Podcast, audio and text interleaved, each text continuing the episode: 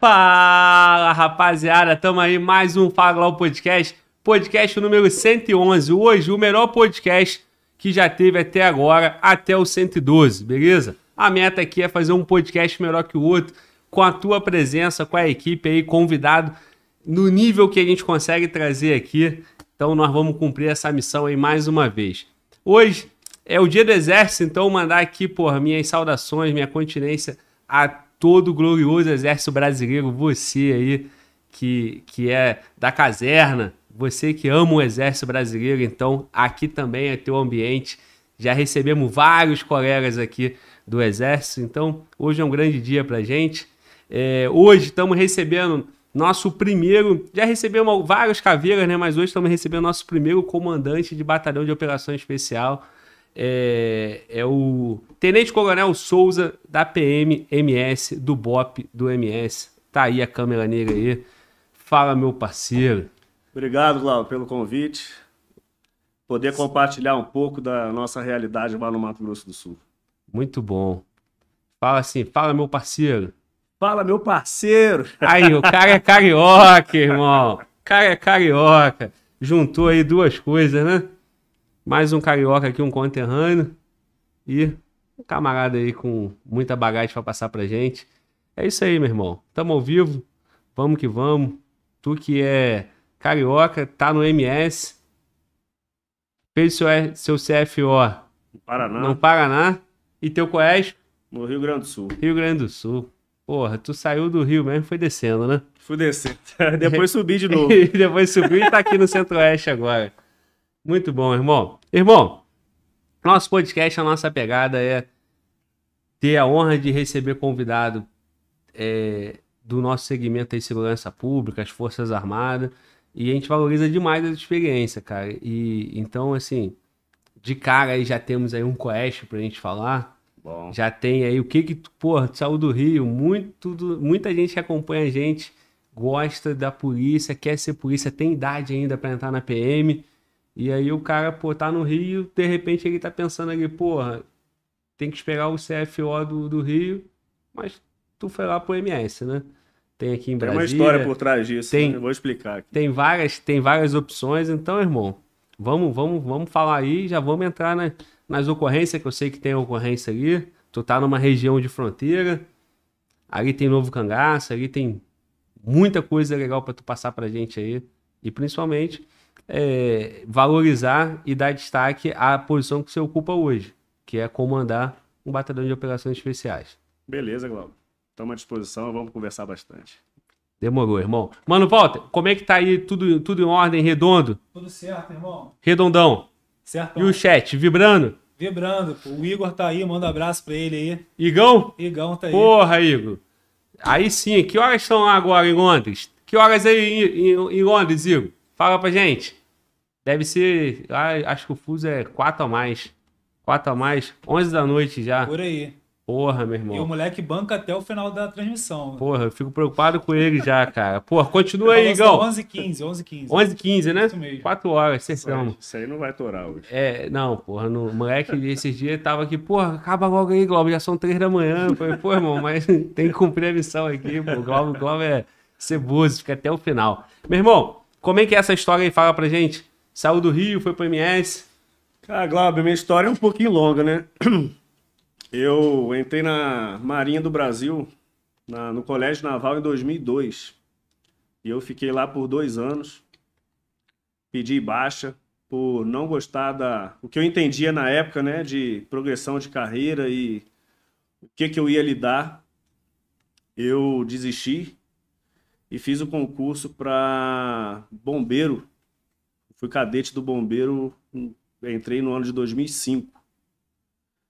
Fiquei um ano, um ano e dois meses mais ou menos no como cadete do bombeiro no Rio. E lá eu encontrei, é, naquele cenário lá da época, tinham alguns bombeiros de fora que iam se formar no Rio de Janeiro. Então tinha os aratacas, né, que a gente chamava. Não sei se Não conheço. se, se usa esse termo aqui, né? A gente chama de arataca. O militar que vai servir é, é, de outro lugar, de outro estado força. e vai servir de outro estado que vai servir num batalhão determinado, né? Então ele é de fora, é Laranjeira ou Arataca, Ah, tá? E a gente tinha lá no, na Academia do Bombeiro do, do Rio de Janeiro é, alguns bombeiros de fora, do Mato Grosso do Sul, do Mato Grosso, do Amazonas. E eu fiz uma amizade muito boa, muito boa com eles, mais precisamente com o pessoal do Mato Grosso do Sul. E na virada do ano, acho que foi janeiro de 2006, eu aproveitando as minhas férias, cadete é, sofre, né? Cadete tem uma vida de, de cão, né? qualquer tempo que dá. Qualquer tempo que dá, você tem, que- tem que aproveitar. É. E eu tava na praia lá aproveitando, recebi uma ligação do, do então hoje Major Kleber, lá do Mato Grosso do Sul. Ele era cadete junto comigo. Ele falou assim, ó, compra sua passagem, vem para Campo Grande. Eu fiz a sua inscrição na PM do Mato Grosso do Sul. Cara, Sem eu saber, sem nada. Eu comprei a passagem, fiquei na casa dele. Um dia antes de fazer a prova, saímos, tomamos cachaça pra caramba. Quase não acordei pra ir pra fazer a prova. E deu certo. E tu nem tava estudando, né? Mas, Nem tava estudando mais. Tinha acabado de estudar pro. Pro concurso do bombeiro É. eu tava, tava afiado. Sim. Mas as matérias são diferentes, né? Mais na, na área de humanas, né? Para entrar na polícia militar. O bombeiro é mais a parte de exatos. Foi até, até por conta da parte de exatos que eu me aproximei muito do pessoal do Mato Grosso do Sul. É, eu sou formado, formei em matemática até depois de- da, da minha formação na PM. Mas o- os aratacas do Mato Grosso do Sul, eles estavam com muita dificuldade na parte de física, química, cálculo. E eu ajudei eles muito no, no para passar nas provas lá da academia Sim. do bombeiro. E até por conta disso, o Kleber pegou meus dados e fez a minha inscrição na PM do Mato Grosso do Sul, que eu nunca sonhava em sair do Rio de Janeiro. E por conta é, da progressão da carreira, Da carreira. na época, né? E também a diferença salarial, eu optei por sair realmente do bombeiro e entrar na polícia militar, depois de aprovado, né? Claro. Sim. E daí em 2006, em março de 2006, eu entrei na polícia militar e fiquei 2006, 7 e 8 em Curitiba. Na verdade, a cidadezinha do lado é São José dos Pinhais, do lado de Curitiba, 13, 15 quilômetros, na minha formação de oficial. Porque na época a PMMS não tinha uma academia para formar seus oficiais. Isso é recente, a gente formou a primeira turma no passado. Formaram no, os oficiais, os aspirantes né, da Polícia Militar do Mato Grosso do Sul se formaram no Mato Grosso do Sul, a primeira turma do ano passado. Então, na época, lá em 2006, eu fui, optei ir para o Paraná, por ter uma formação, eu dei uma pesquisada, né? E a Polícia do Paraná é muito respeitada, tanto a parte doutrinária como de, de padronização das coisas, né? E eu optei lá para Paraná para me formar e deu certo, voltei para Campo Grande, a cidade que em 2000, eu cheguei em janeiro de 2009, mas eu tinha ficado um mês só na, naquela cidade, porque eu era do Rio de Janeiro. Sim. Mas em que ano tu falou? Do, Eu- eu formei- ficou um mês? Quando tu durante, os- durante o concurso, né? Durante Sim. as etapas do, Sim, do, do sim, concurso. Sim. Passei na prova, fiquei um mês mais ou menos em Campo Grande para 2006. fazer 2006, para fazer o TAF, teste físico e etc. E quando foi, quando foi aprovado, já foi direto pro Isso. Paraná e ficou lá. É até engraçado que esse tempo que eu fiquei em Campo Grande, ele foi decisivo pro pro caminho que a minha carreira é, é, se tornou. É, o Major Kleber hoje, né, era cadete na época, ele era conhecido de uma tenente da PM do Mato Grosso do Sul. Hoje é a Tenente Coronel Catiane. E eu saindo do Rio de Janeiro, é, a Tenente Coronel Catiane, tenente na época, né, me arrumou, conseguiu desenrolar o quartel da Sigcoy para eu ficar alojado nesse tempo de fazer as etapas do, do concurso. E eu fiquei um mês lá na Sigcoy e eu conheci vários policiais lá e me interessei pela atividade de operações especiais, porque antes não era BOP, era Sigcoy.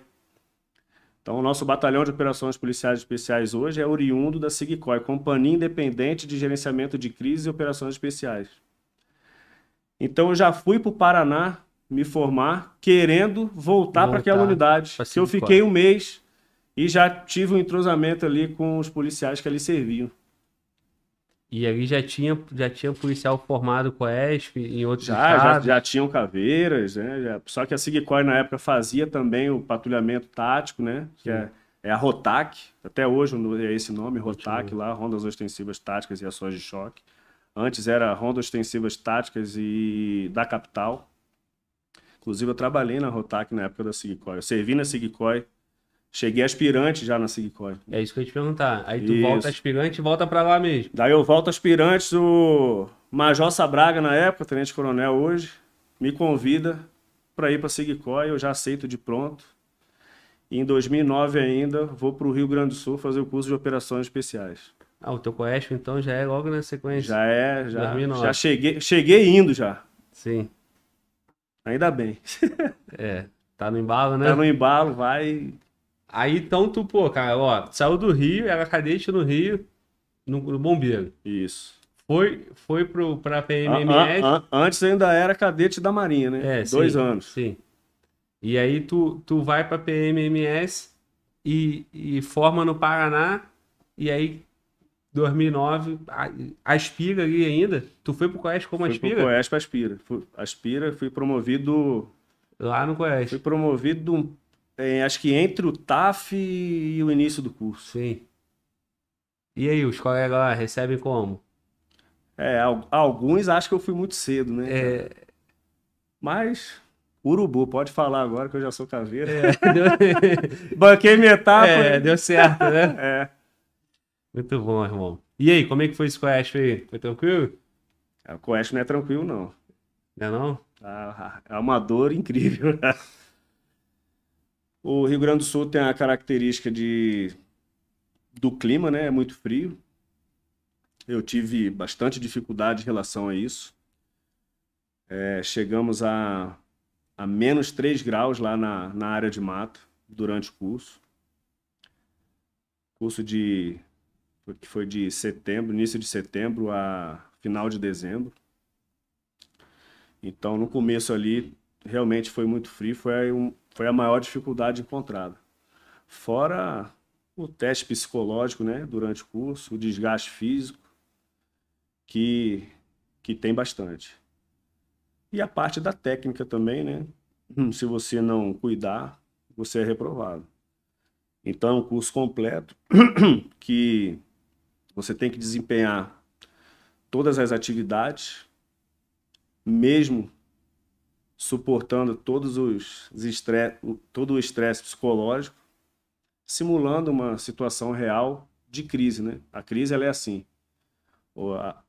As unidades de operações especiais foram criadas para atuar em crises. Sim. Então, no curso, o aluno é testado ao extremo. Então, pode estar o mundo caindo ao seu redor, você ainda tem que desempenhar a sua função com o máximo de perfeição possível. Então, se você não cuidar em relação à técnica, à tática, você fica pelo caminho. Não à toa, né? O curso de operações especiais tem, é, estatisticamente falando, né? Um número muito baixo de, de alunos que conseguem concluir. É o que é uns 10% até menos, né? É, alguns chegam a 10%. O último no Mato Grosso do Sul, acho que foram 68 inscritos, formaram seis. É mais ou menos isso aí mesmo. Depende, pô, depende da característica do aluno também, do turno, né? Sim. Então, quando tem um turno que tem a média acima, elevada, lógico que vai formar Vai mais formar gente. mais. Então, isso aí é da pessoa mesmo. Então, não tem como dizer assim, de- ah, um curso vai formar tanto. Não tem como falar a equipe isso. de instrução não vai ficar eliminando o cara ali porque tem que formar À cinco. não, Deu que formar oito, vai formar oito, é melhor. Eu, por exemplo, sou hoje eu estou comandante do BOP do Mato Grosso do Sul. A gente está previsto um curso de operações especiais em novembro. Pô, eu quero que forme 40 operadores, pô. Para mim é bom. Sim, vai Se aumentar. 40 bancar, excelente, porque a qualidade de serviço vai melhorar. Sim. Só que eu sei que isso não vai acontecer. Mas é, é um, é um desejo meu. Entendeu? Mas aí não depende de mim, depende do aluno. Então, Sim. se o aluno não quer, não consegue bancar, eu não tenho culpa. Sim. Tu tem que fazer o crivo, né? Eu tenho que fazer o que é certo, né? Eu- o que é certo é, é cobrar. O aluno tem que passar por dificuldade, porque lá no combate, lá, lá na fronteira, lá na ocorrência de assalto a banco, eu tenho que ter certeza que aquele homem que está do meu lado, ele vai cumprir o seu papel mesmo com todas as dificuldades no terreno e o estresse. Entendeu? Então eu tenho que ter essa certeza. E como que eu tenho essa certeza? Testando ele. Testar ele no momento é, real, numa ocorrência, não tem como, que ele pode sucumbir e pode. Eu posso me prejudicar. Sim.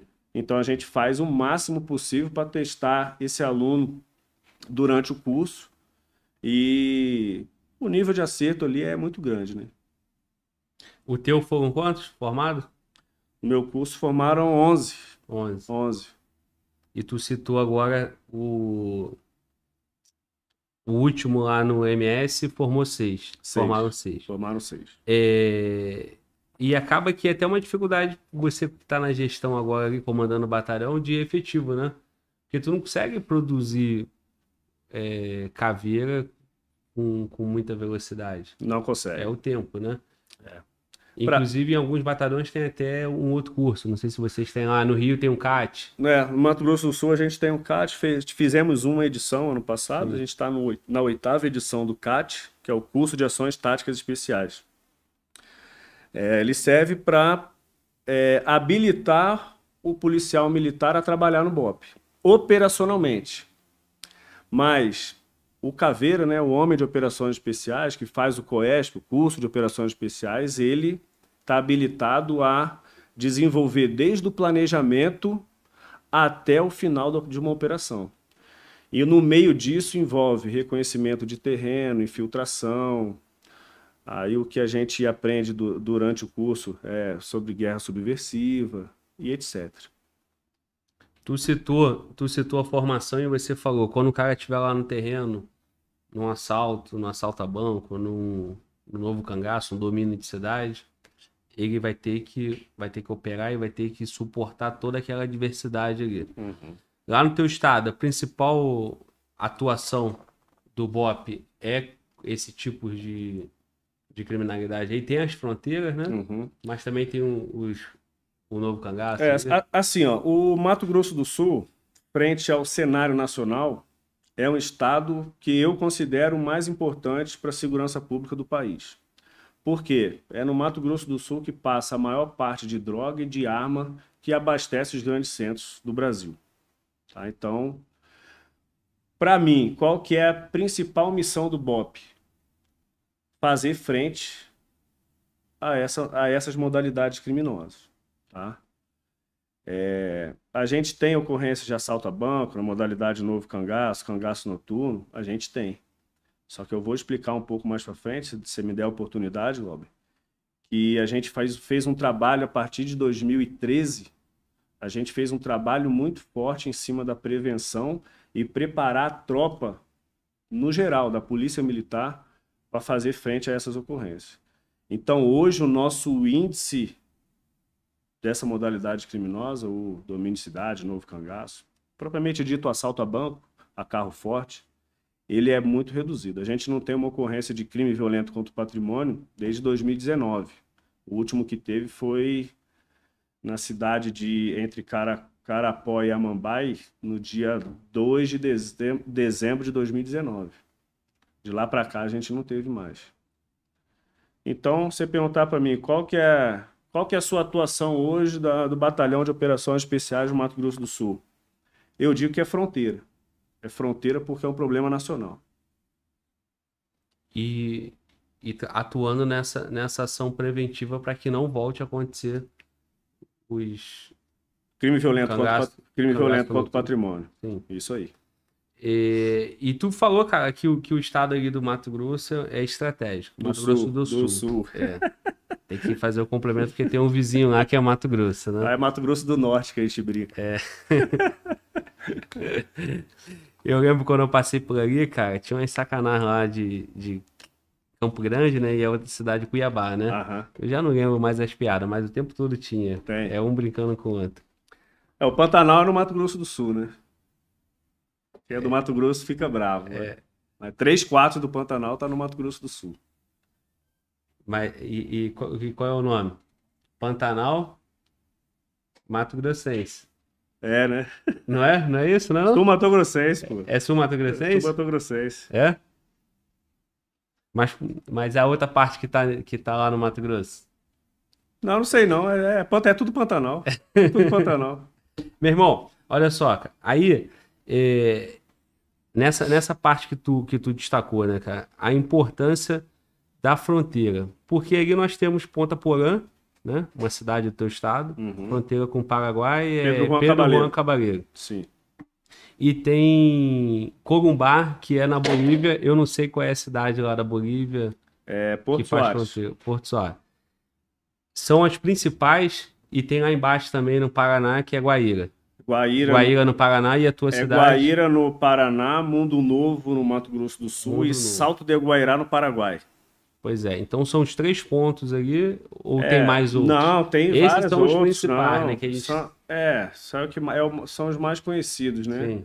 Mas a gente tem ali 436,9 quilômetros de fronteira seca. E quantas cidades diferentes?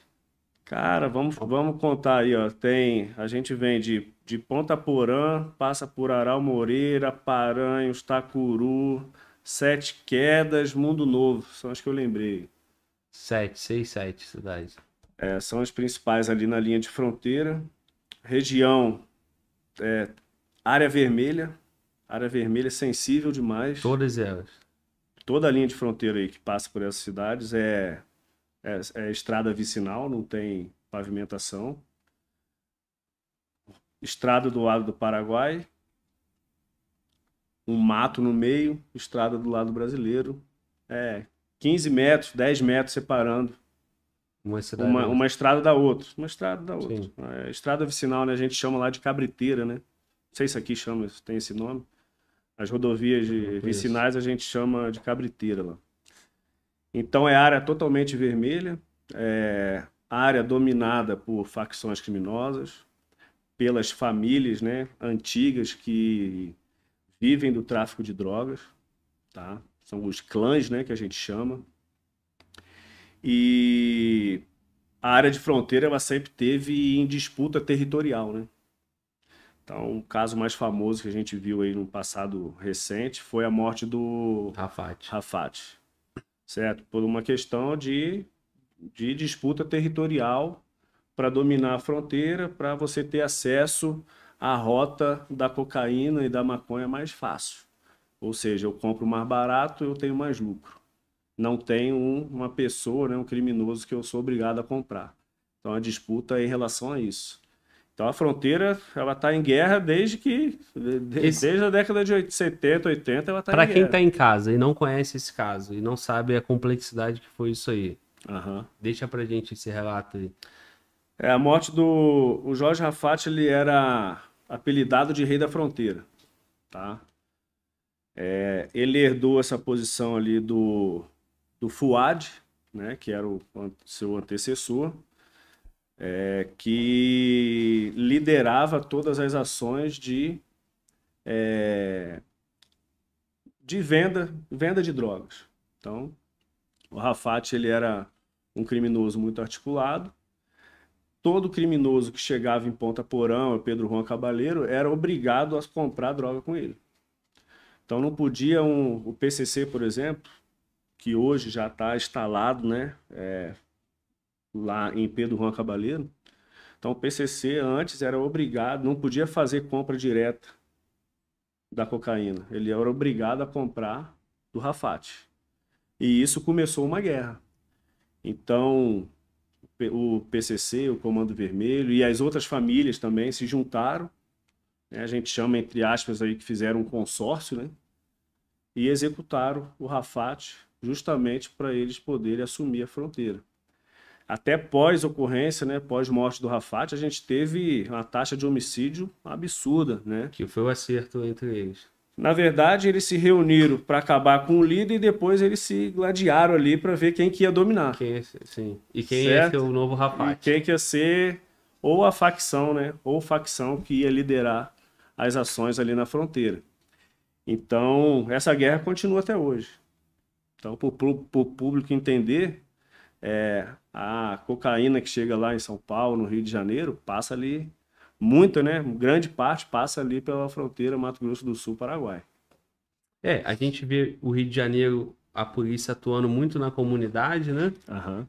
E, e aí lá no Rio é muito comum, não sei se você tem ido pra lá com frequência, tem, tem, Eu vou uma vez por ano, Glauber, mais ou tem menos. trocado ideia lá, tem visto os jornais lá, é sempre a mesma questão.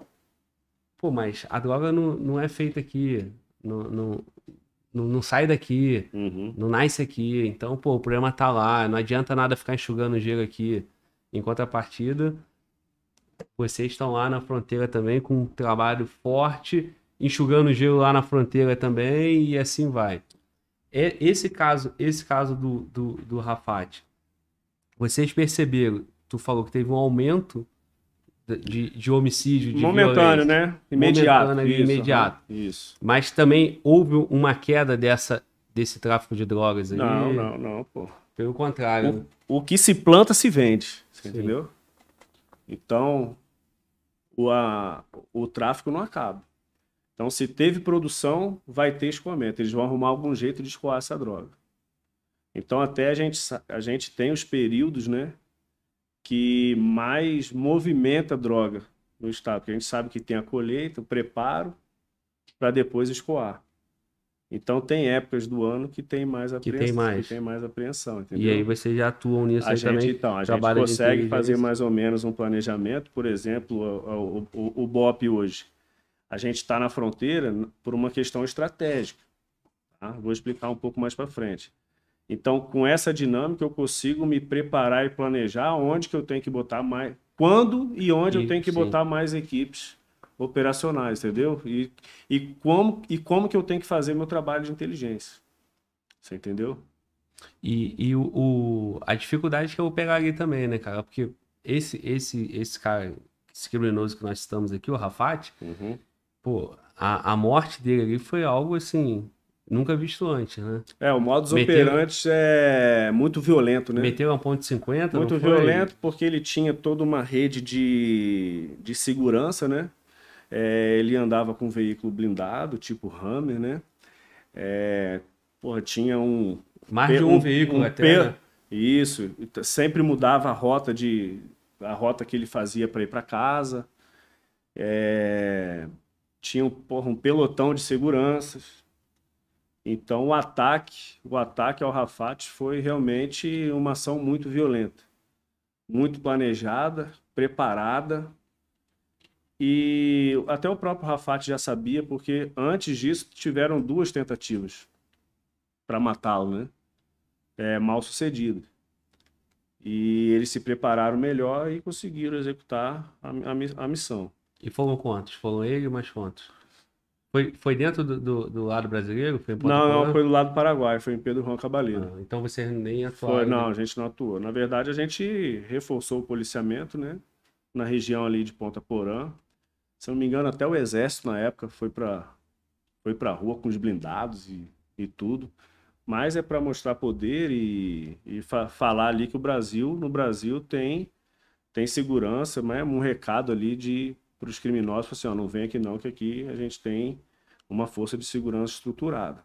E aí o número, eu te perguntei, acabou que foram, foram quantos? Cara, eu não, eu não lembro quantos que morreram nessa na morte do Rafat, não, Glauber. Eu não lembro. Mas eu lembro que teve baleados do outro lado também. Teve um criminoso que era do Comando Vermelho. Eu não sei se a mando do Comando Vermelho ou por uma ação individual. Tá? Mas e, as investigações na época que eu lembro que é, levavam o caminho que foi um consórcio entre as facções criminosas. PCC, Comando Vermelho, as famílias ali atuantes no tráfico, famílias antigas, influentes, né? E também o, a facção lá de Santa Catarina, que é o PG, PGC. E aí, nisso aí, nós estamos falando em 2014, mais ou menos, foi isso? 2014, 15? 2014, 15. Então, contextualizamos o que, que é a dificuldade da fronteira, né? Uhum. Disputa entre eles ali, a quantidade de, de, de, de entorpecente que passa por ali. Uhum. E aí tem o BOP para atuar ali na região. É, na verdade, assim, ó, eu vou fazer uma conte- contextualização aqui, Glauber, que a gente tem as forças de segurança pública no Mato Grosso do Sul que já atuam na fronteira. Então a gente tem o Departamento de Operações de Fronteira, hoje comandado por um caveira, o antecessor também é um cave- era um caveira, hoje comandante-geral da Polícia Militar, Coronel Marcos Paulo Jimenez, e hoje o Coronel Wagner Ferreira da Silva. Caveira, inclusive, aqui de Brasília. Então eles fazem, o, DOF faz um trabalho muito forte na região de fronteira e tem números de apreensões espetacular que nenhuma outra tropa do Brasil tem. Nenhuma outra tropa do Brasil. Até eu perguntei, estava conversando hoje com o Coronel Wagner, ele me mandou os números. É, a gente tem, a gente tem em média 700 toneladas de drogas apreendidas nos últimos três anos. Então, a média é 700, ton 700 toneladas por ano, nos últimos três anos. Só o DOF, Departamento de Operações de Fronteira, é responsável por 40%, mais ou menos, dessas apreensões. Além disso, a gente tem a nossa Polícia Rodoviária Estadual, que estão nas rodovias e eles realizam muita apreensão de droga. A gente ainda tem o DEFRON, que é a Delegacia Especializada de Fronteira, que atua junto e no mesmo espaço físico que o DOF. Então ali eles conseguem ter as duas tropas juntas, o ciclo completo de polícia e dá muito mais celeridade à perseguição penal. Então a gente tem, é, a gente já tem ordinariamente as tropas que fazem o policiamento de fronteira e o combate ao tráfico, ao contrabando, ao descaminho e aos crimes de fronteira.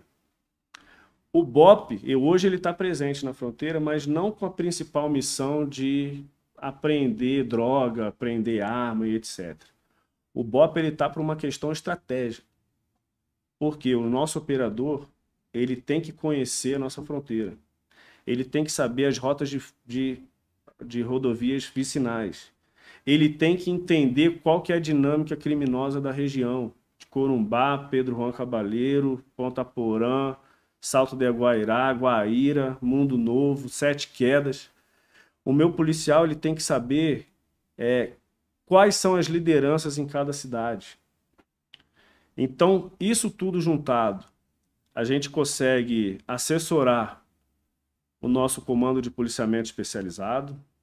Hoje, o nosso amigo Coronel Poletti, até mando um abraço aqui para ele, é, autorização para estar aqui dando essa entrevista, agora. não precisou nem de ofício nem nada, já liberou de imediato.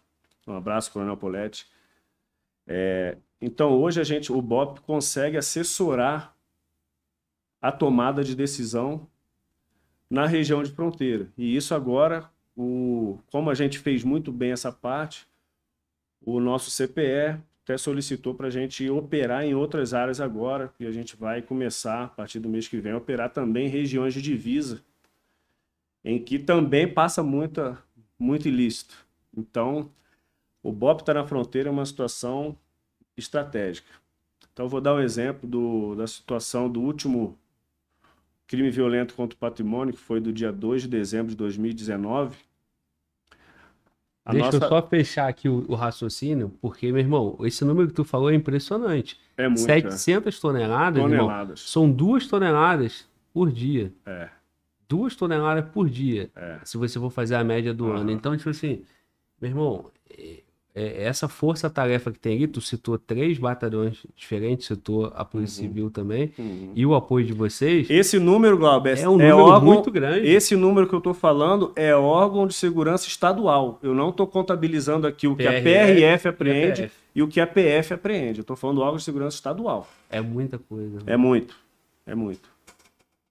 É número para ser celebrado e que eu não me recordo de ter visto isso em alguma matéria a, a nível nacional, um jornal nacional, um fantástico da É, vida. é mas algumas. A E- gente e- tenta divulgar isso sim, né, cara? E a gente tenta fazer.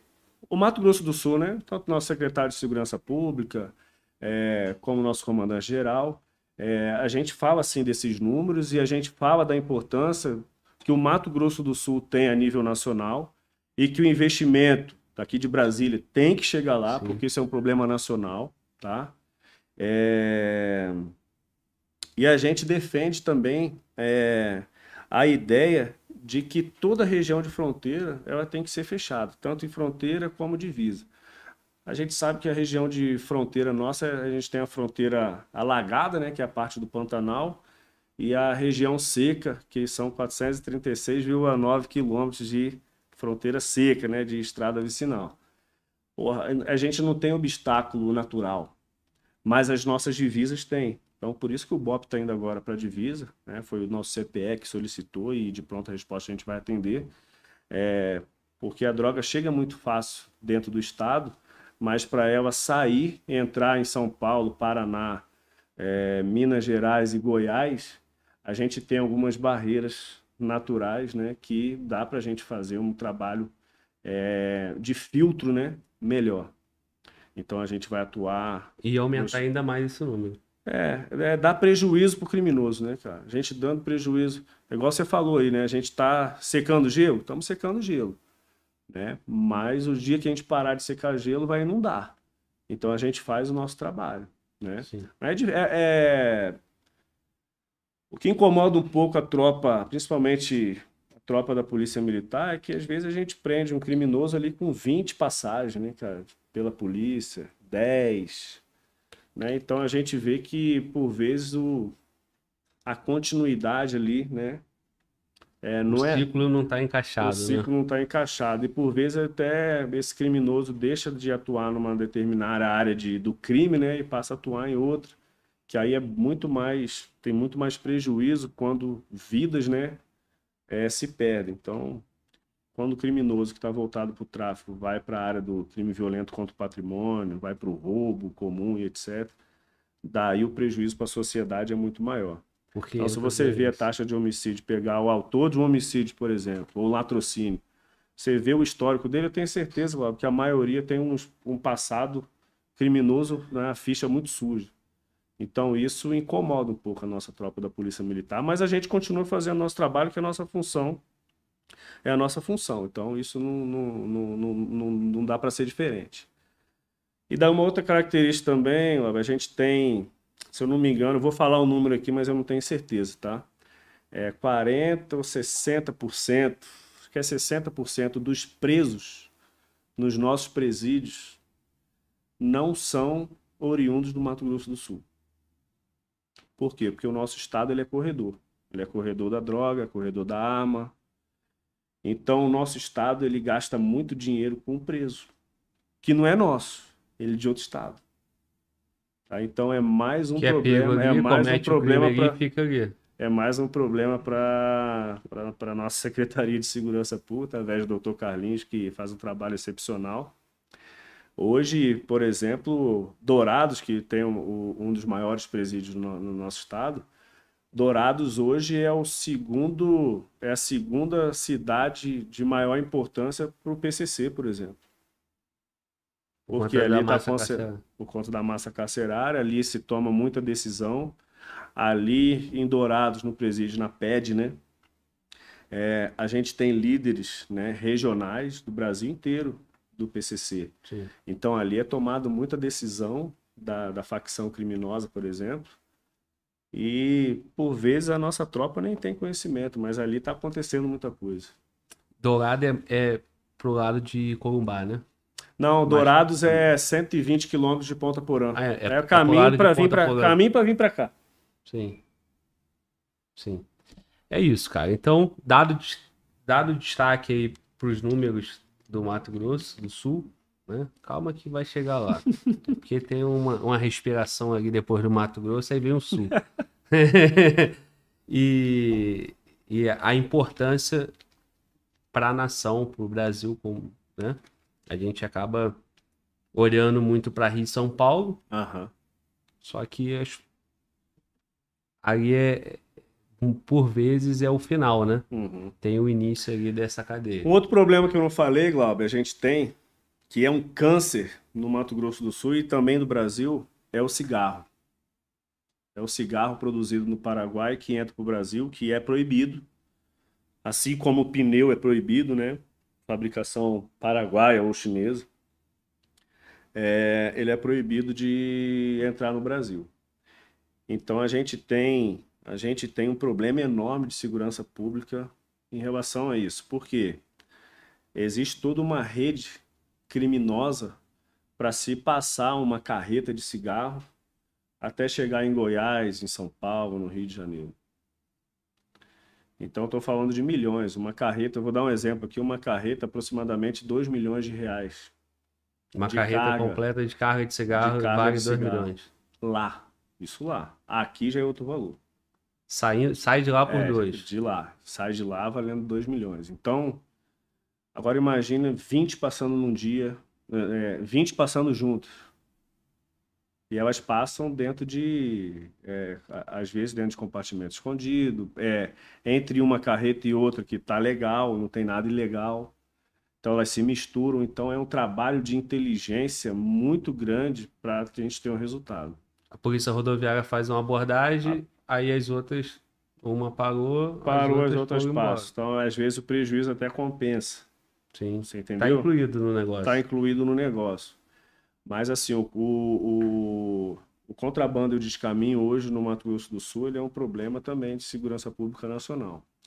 A gente tem é, uma rede criminosa muito grande. É, infelizmente, é, essa rede criminosa ela é, ela oferta, né, faz proposta para vários agentes de segurança pública, né, que entram no crime por conta disso.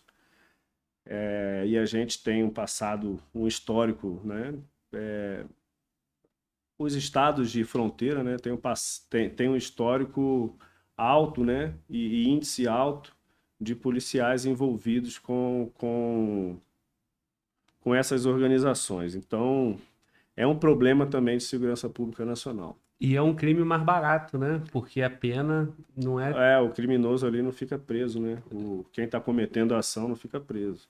Então, por vezes, ele sai primeiro do que a equipe policial que realizou a prisão. É entendeu? foda, né? É difícil, cara, é difícil. E a gente sabe que aquilo ali movimenta muita coisa.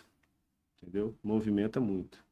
E quem perde é a nação, né? Porque quanto de contribuição que deixa de entrar nos cofres públicos por conta do cigarro que é vendido aqui, ó. O cigarro que se eu descer aqui num bar, eu acho que eu vou achar um cigarro de fabricação paraguaia Sim. entendeu? Olha o dado que a gente tem. É, o Paraguai tem cinco grandes fábricas. É, o cigarro que o Paraguai produz em um mês, toda a população paraguaia, do recém-nascido ao mais velho, ia como. demorar, ia demorar um ano para consumir. Sim. Ou seja, o resto ele entra no Brasil. Entendeu? Então, tudo isso aí a gente deixa de arrecadar o cigarro nacional, né? Que tem toda a fiscalização de, é, é, de padronização do que pode e que não pode conter dentro do cigarro. É lógico que todo cigarro a gente sabe que faz mal, mas o que é permitido, né? A gente deixa de arrecadar para os cofres públicos. Isso então é um problema nacional. E essa arrecadação vai voltar em várias outras formas, em educação, inclusive para fortalecer a própria segurança pública para combater ali na Justamente, fronteira. justamente. Então você vê a importância do policial lá na ponta. Sim, total, irmão. E, e eu, eu citei que fica um crime barato por conta disso, né? Uhum. Porque é, é muita gente se aventurando em pegar essa carreta, tirar do Paraguai e trazer para Brasília. Uhum. Trazer para São Paulo, para Rio, rodar o Compensa Brasil todo. bastante. É, é uma rede criminosa muito grande e, e mais articulada do que o próprio tráfico de drogas. A logística, tu fala, tudo isso. Ma- É, eles são muito, muito mais organizados do que o tráfico de drogas. Então, eu vou dar um exemplo aqui, Glauber. É, por exemplo, uma viatura da PM, uma viatura da Polícia Rodoviária Estadual entrou numa cidade e vai abastecer. Já era. A rede criminosa já sabe Já que a sabe. viatura está ali. Os olheiros, né? Estrada, olheiros, posto de batedores, gasolina, batedor, tudo. Batedor, mateiro, olheiro. Então é complicado, cara. Então você tem que trabalhar com muita inteligência para poder ter o resultado positivo. E mesmo assim, a gente tem um número excelente de apreensão de tanto de cigarro e de muita droga. Você vê 700 toneladas é muita droga. Nenhum estado hoje tem esse número. E lógico, né? Quanto que não deve passar porque está compensando. A gente teve agora no sábado a apreensão de uma aeronave. Aeronave com cocaína. 463 quilos de cocaína, se eu não me engano. Três fuzis, uma Meia calibre tonelada, 12. coisa. É, quase meia tonelada. Três fuzis, uma calibre 12 e uma carga que vale 33 milhões de reais. Uma viagem. Isso. Uma viagem. O BOP Mato Grosso do Sul catalogou há uns três anos atrás, na região ali de Ponta Porã, até próximo a Corumbá, 80 aeroportos clandestinos. Chamada Rota Caipira, né? Uhum. Tem até um livro sobre isso. Então, assim, é difícil a gente reduzir a zero? É muito difícil. Mas a gente faz nosso trabalho. Então, hoje o BOP Mato Grosso do Sul, a gente tem apreensão em rodovia, em área de mata, apreensão de embarcação no Rio Paraná, ocorrência de aeronave. Então, hoje a gente está atuando em tudo que é lugar, fazendo o que pode para a segurança pública, mas, repetindo, não é a nossa missão principal. A gente não precisa desses números. O BOP tem que estar preparado para a crise, quando a crise se instala. Mas, quando a crise se instala, está em um ambiente que é hostil e o nosso policial tem que entender o que acontece nessa região Conhece e domina, né? e domina. Então, é, é, é difícil a gente, porra, ter uma ocorrência lá na cidade que você não conhece, vai resolver o problema. Não é assim que funciona. Então, hoje a gente tem uma, uma doutrina de que o nosso policial ele tem sim que estar na rua, ele tem que estar operando, ele tem que estar treinando as suas técnicas e táticas policiais, mas ele tem que entender o cenário que ele está trabalhando. Ele tem que entender a dinâmica criminosa. Ele tem que entender quem é seu cliente. Entendeu?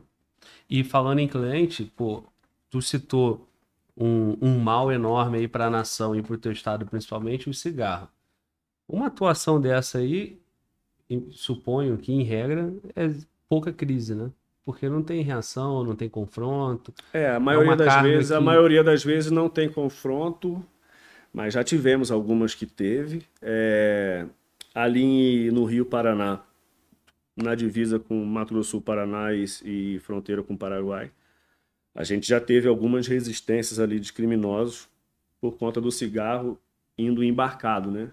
Passando pelo Rio, pelo Rio Paraná para entrar no estado do Paraná.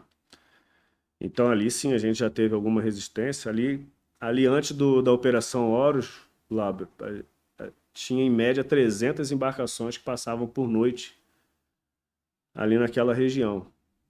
E com a Operação Horus, se eu não me engano, começou em 2019, 18 ou 19, acho que 19. Com o NEPOM da Polícia Federal lá de Guaíra, o BPFRON da Polícia Militar do Paraná, o Tigre da Polícia Civil do Paraná, o BOP Mato Grosso Sul. Então a gente começou a atuar hoje, hoje passa uma embarcação por semana quando passa, de criminosos, né, levando cigarro, eletrônico, ou arma ou droga. Então hoje é, a gente conseguiu reduzir quase a zero. Mas você acha, por exemplo, que diminuiu a produção de cigarro? Tá passando por outro. por Na verdade, a gente teve um. Acho que foi 2020 que a gente fez uma pesquisa. Foi 20. Aumentou em 20% as apreensões de cigarro no estado. E aumentou a produção E aumentou 50. 20% de produção de, de cigarro da- das fábricas do Paraguai. Sim, sim. né? Acho que esse dado foi a Souza Cruz que me passou. A gente tem um contato com Até porque é bastante com a- total com a interesse deles também, né? Então, Porque- assim, é, tá passando? Tá. Mas o que a gente faz é dificultar, entendeu? Então, depois da Operação Horus, eu tenho certeza que o cigarro aqui em Brasília, cigarro do Paraguai, né? Aqui em Brasília, nas grandes capitais, Rio de Janeiro, São Paulo, Curitiba, Tá mais caro. tá muito mais caro. Chegando mais Tá, é, caro. porque a logística hoje está quatro vezes maior para passar. Porque a gente dá atraso para eles. Vamos lá, irmão. Nosso terreno é fértil aí, tem muito assunto. Eu interrompi você estrategicamente quando tu ia citar 2019, uma operação de assalto a banco. Que eu falei, não, calma aí, vamos Carro forte, é do do carro carro forte. forte. Vamos continuar aqui no tema. Não esqueci dele não, tá, Beleza, irmão? E nem te cortei. E agora tu citou ali a operação lá no Rio Paraná. Isso, Operação Horus do programa E aí eu Vigia. quero que tu fale mais sobre isso, para contextualizar a gente, e aí a gente falar de ocorrência, de Padrão. operação, confronto e Tá tal. bom. Bom, Glauber, a Operação Horus ela surgiu através da Secretaria de Operações Integradas, a CEOP, aqui do Ministério da Justiça, tá? É, na época que o BOP do Mato Grosso do Sul entrou na operação, era o agente de Polícia Federal Bettini, que estava aqui na coordenadoria de fronteira.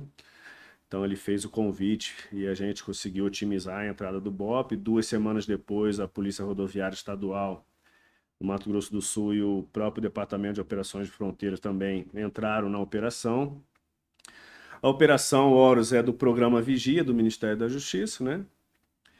E ela consiste em dar suporte operacional para as equipes de fronteira ou os crimes voltados pra, para, para a fronteira. Né? Então, o Ministério da Justiça consegue investir no, no policial em treinamento, né? capacitação, em material né? para as unidades. Então, viatura, OVN, né? munição.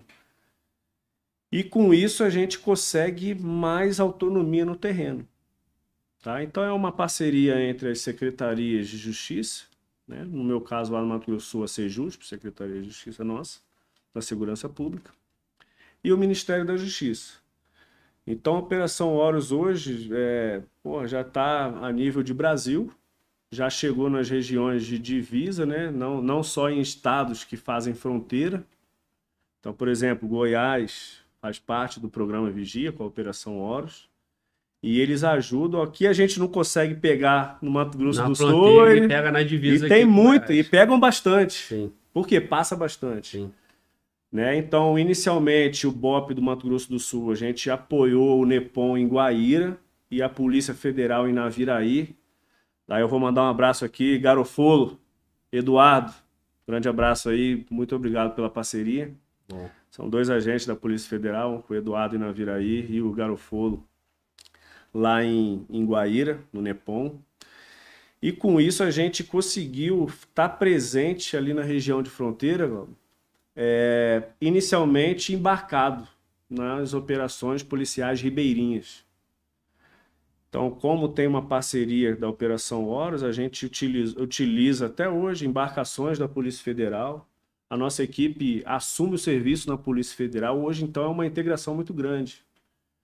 E quando a gente tem uma força de segurança pública integrada, a gente dá resultado positivo. Então tá aí o número. A gente, a gente contabiliza, a gente começou a contabilizar em janeiro, dia 1 de janeiro de 2020, se eu não me engano. Se alguém da CEOP estiver vendo esse vídeo aí ou ver depois, depois me avisa se eu falei errado ou não. Mas a gente co- começou a contabilizar, se eu não me engano, no dia 1 de janeiro de 2020, o número de ocorrências. Então, no Mato Grosso do Sul, só Operação Horus, no Mato Grosso do Sul, a gente já passou de 5 mil ocorrências. Que isso, irmão. Essas ocorrências que geraram ou prisão, ou apreensão de droga, contrabando, descaminho, arma, ou os dois ao mesmo tempo. Então é muito, só no Mato Grosso do Sul. Tem o Paraná também. Aí tem o envolvido. Paraná, tem o Acre, tem Amazonas, tem Goiás. Então, assim, tem o Rio Grande do Sul, tem Santa Catarina. Sim. Então, assim, o resultado está sendo muito positivo. Ou seja, o, o que, que a gente vê? Se vem investimento, Bem resultado. vem resultado. Se tem integração, tem resultado. Então, hoje, o BOP começou inicialmente só com a frente lá na fronteira com o Paraguai lá e com a divisa com o Paraná. Hoje, a gente está também na região de Maracaju, que é próximo ali a Dourados, é caminho para Dourados, para Ponta Porã.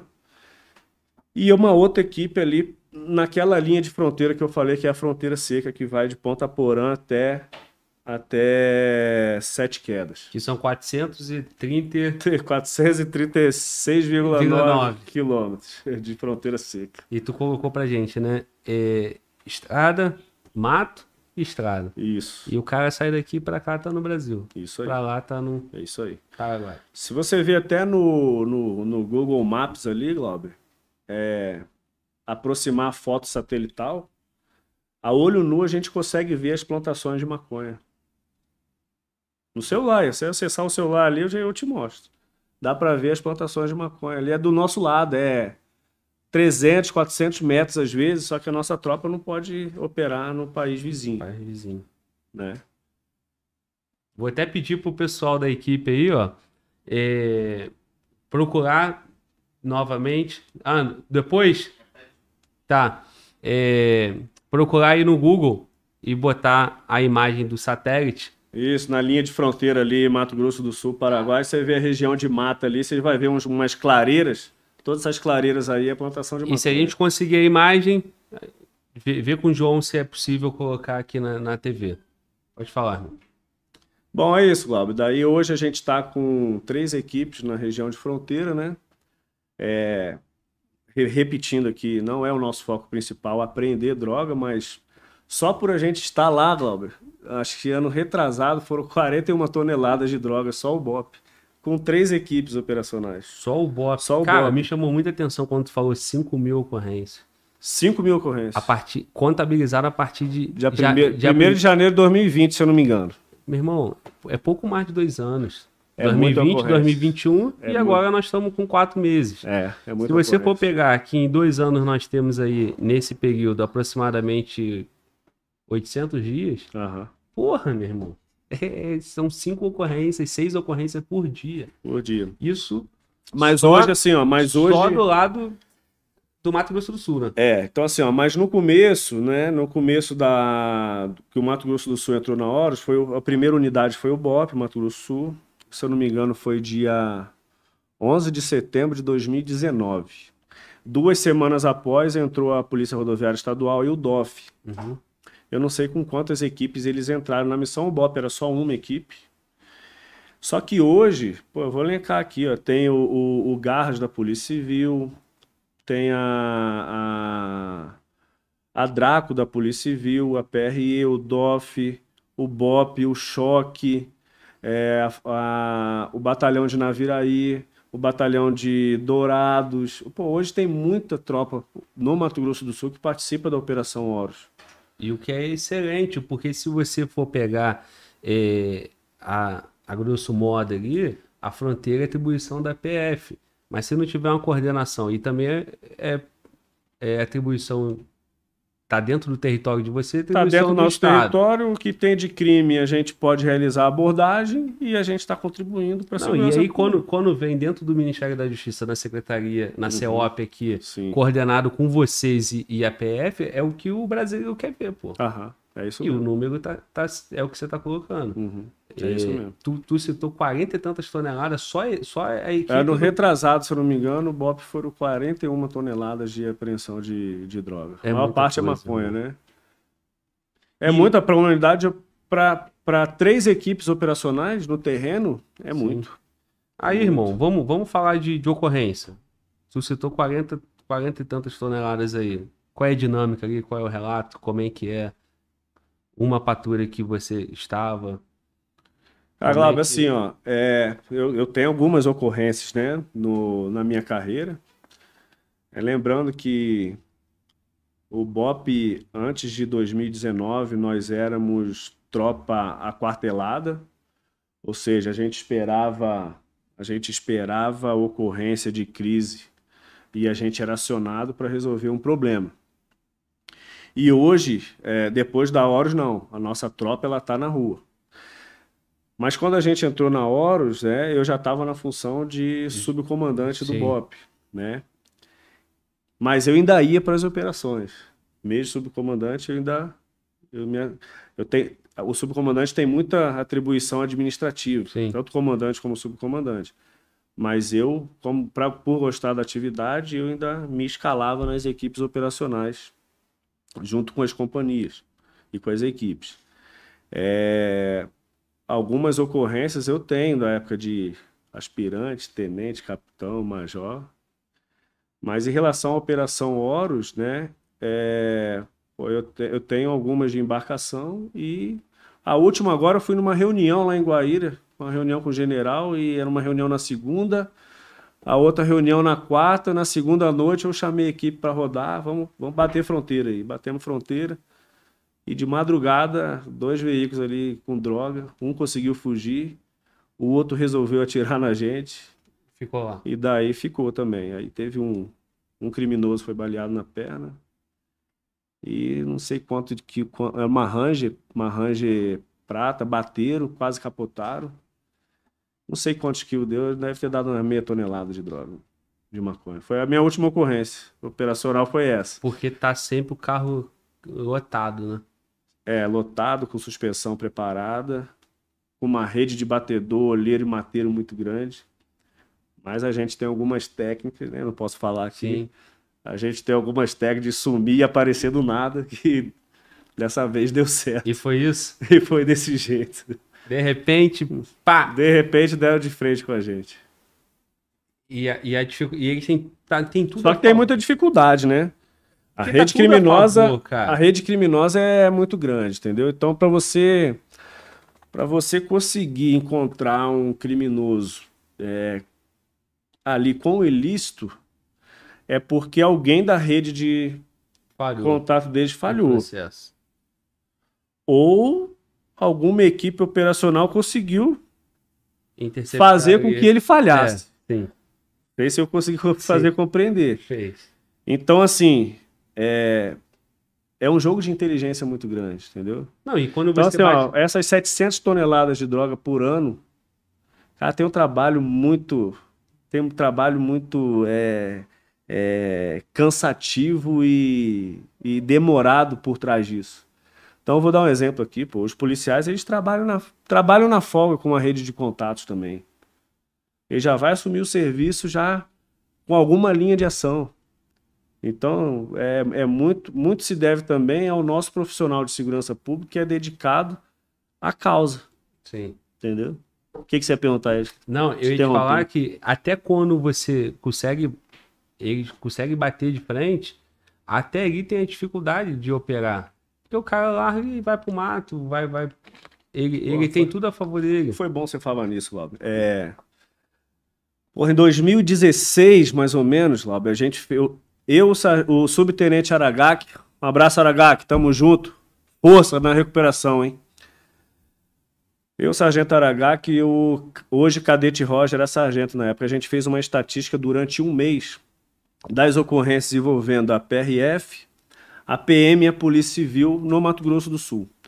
A gente tem em média duas ocorrências por dia de veículo que é abandonado em estrada com droga, com arma, ou é o veículo que está vindo, está indo para a fronteira que é roubado, que vai ser trocado por droga, Sim. e o criminoso empreendeu fuga e foi para o mato. Então a gente tem duas ocorrências. Essa estatística eu fiz em 2016, não sei como que está hoje, tem até que atualizar. É, mas na época a gente tinha essa estatística.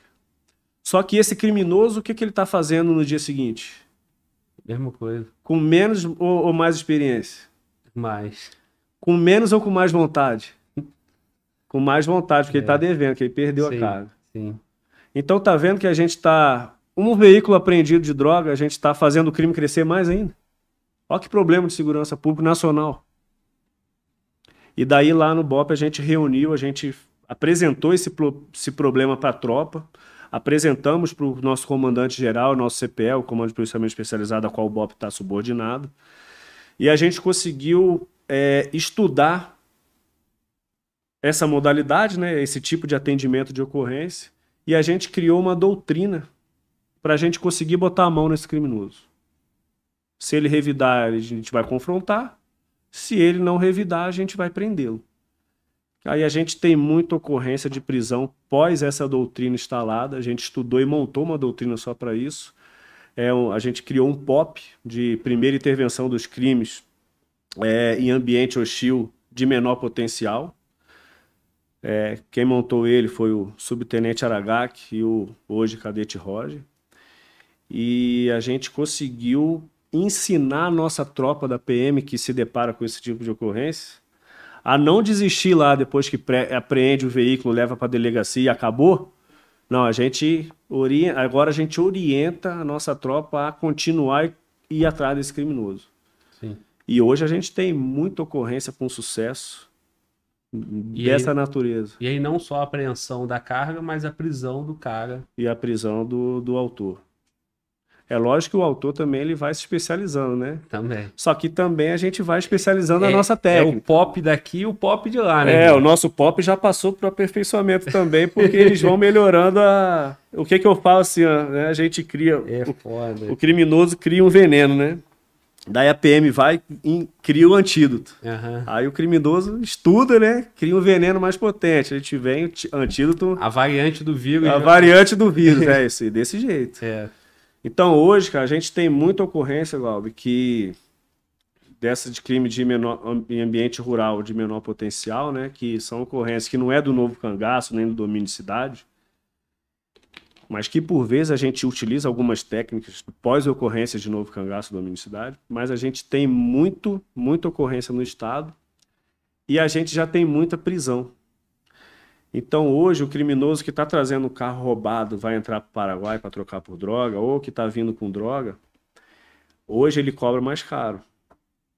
Porque ele sabe que se ele abandonar o veículo e ir para o mato, a gente vai pegar.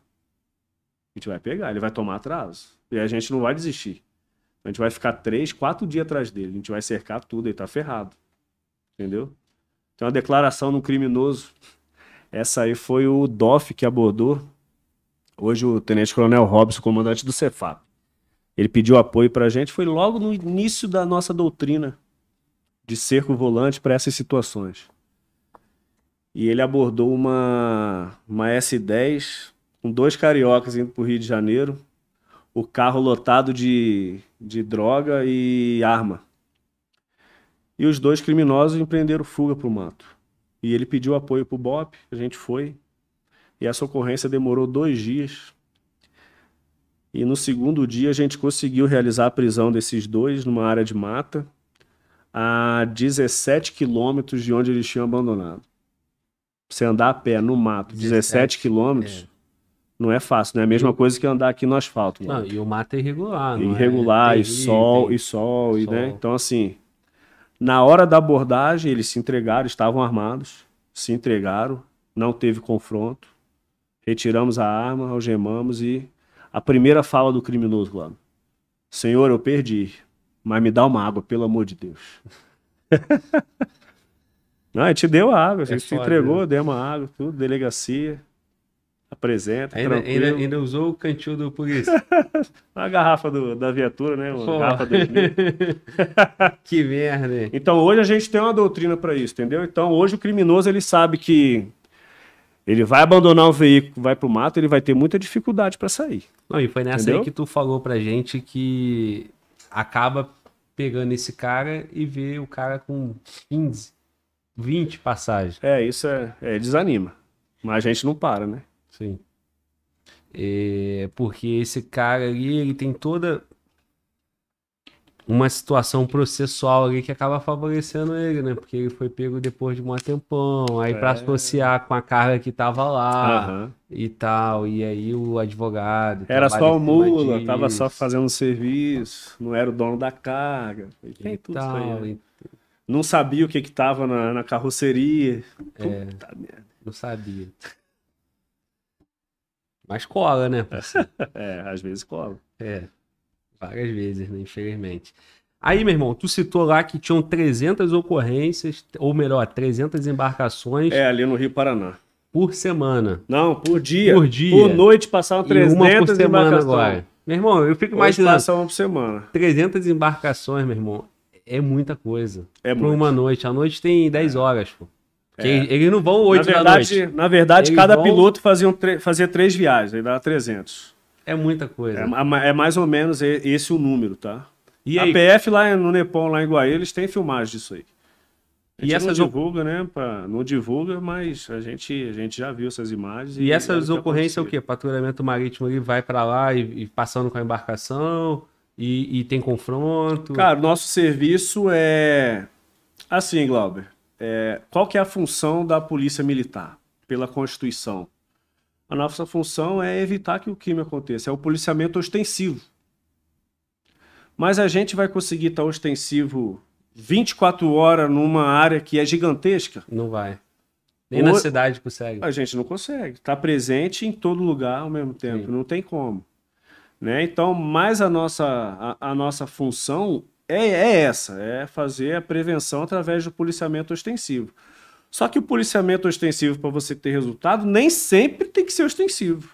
Eu tenho que ter uma parte ostensiva, mas eu também tenho que ter uma parte de inteligência. Então o BOP trabalha muito nisso aí. Então a gente realmente, a gente fecha o rio, Fica a equipe embarcada ali, fechando os dois canais do, do, do Rio Paraná. Enquanto está fechado, no começo eles passavam. Só que depois eles foram perdendo, perdendo, perdendo e desistiram. Então teve, teve alguns confrontos. Infelizmente teve morte de um, de um militar do exército, o Trabac, até o nome da nossa base lá na cidade de Querência do Norte, né, a base Trabac, em que os criminosos jogaram a embarcação para cima da, da tropa do, do exército brasileiro. Só que a gente deu a resposta à altura, né? Então, assim, é um trabalho arriscado que, fazendo policiamento ostensivo, às vezes passa, às vezes não, não passa, só que a gente conseguiu um resultado muito positivo fazendo serviço de inteligência. Serviço de inteligência voltado às operações especiais. Então a gente teve de, se eu não me engano, não vou lembrar do número aqui, de setembro, que foi o início que o BOP entrou na, no Rio Paraná. Até dezembro a gente teve 39 embarcações apreendidas. Por cada embarcação dessa aí custa 80 mil reais, logo. O cacho com motor 200, 250. Hoje os criminosos estão usando motor 300. Então o resultado deu muito foi muito positivo em relação às atividades de inteligência que o nosso próprio operador de operações especiais fazia no terreno. Leitura da dinâmica criminosa e como atuar.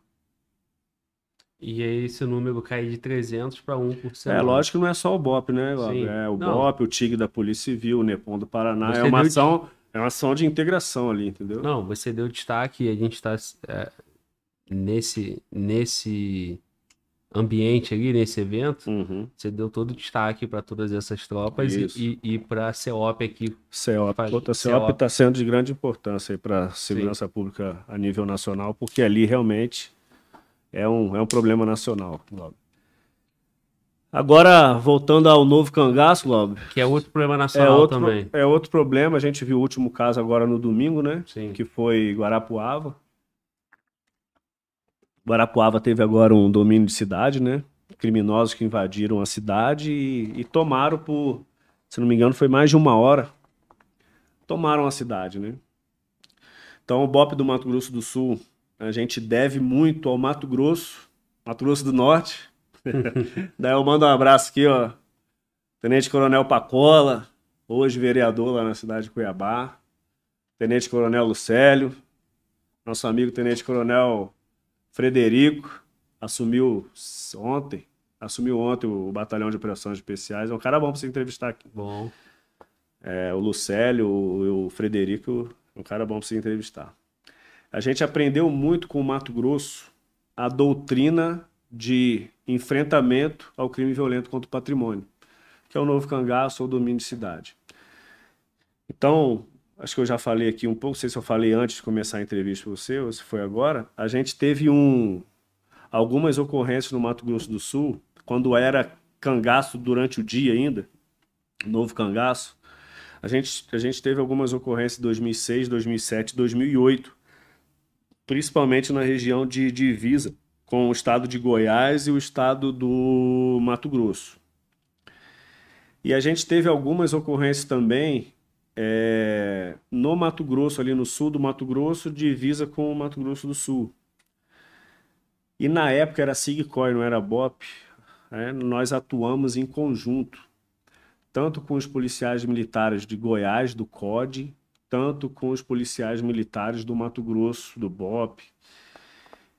Então, de 2006 a 2008, a gente teve uma, uma integração muito forte. Então, a ponto do nosso operador do BOP já conhecer o operador dos Goiás e Mato Grosso, o BOP do Mato Grosso Sul, conhecer os operadores lá dos outros estados.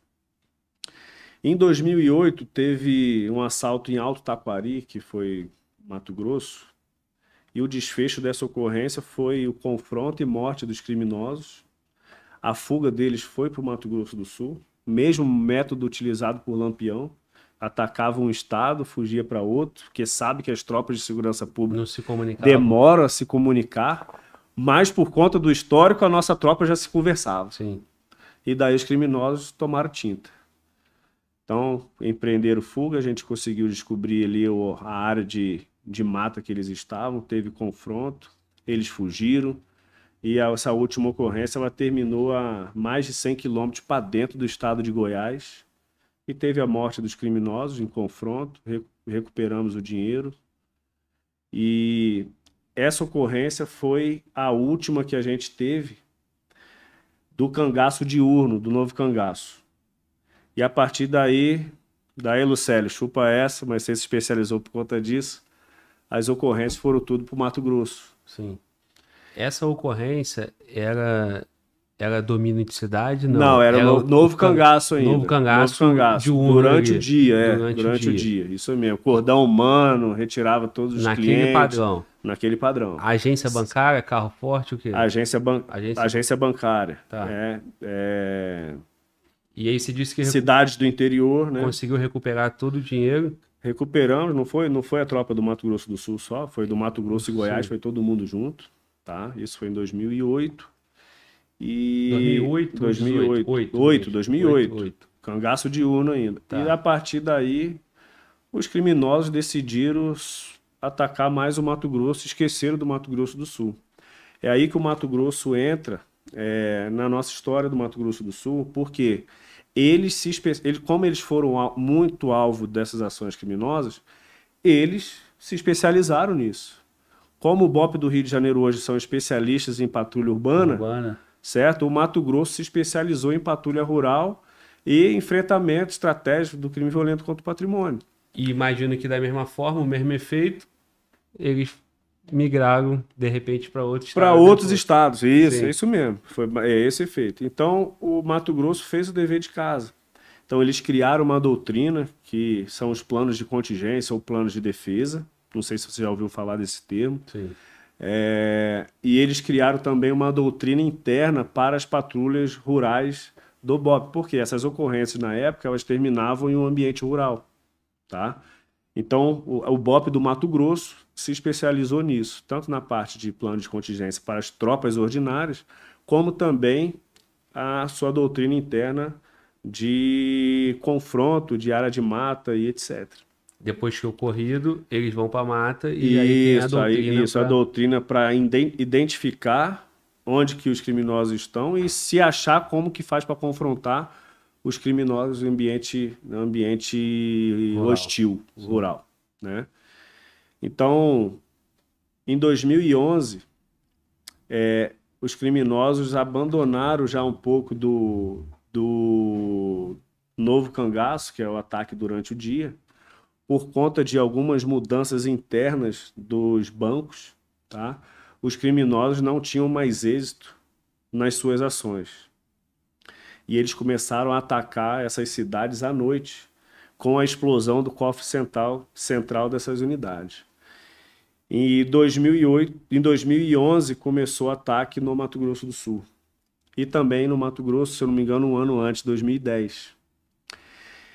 Como o Mato Grosso já tinha se especializado nessa área, nós fomos buscar Conhecimento. conhecimento com eles. Então, na época, foi o BOP do Mato Grosso que nos apoiou. A gente enviou o Sargento Roger, na época, o, o Tenente Coronel Rocha, comandante do Batalhão de Choque hoje. Eles foram fazer o curso de patrulha em ambiente rural, lá do, do BOP Mato Grosso. E eles voltaram com um conhecimento muito grande nessa área. E a gente começou a estudar, a gente fez uma edição do CEPAR, né, o curso de especialização de patrulha em ambiente rural, no Mato Grosso do Sul. Quem aplicou esse curso para a gente foi o Mato Grosso, tá? Daí os irmãos Pellegrini, né, na época, é, e toda a sua rede de, de instrutores ali do BOP. E a gente começou a estudar muito, Glauber, é, como fazer é, para prevenir, se tiver um ataque, a repressão imediata de forma condizente. E se mesmo assim não der certo, o que, que dá para a gente fazer para preparar as ações da Polícia Civil, da Polícia Federal para investigação?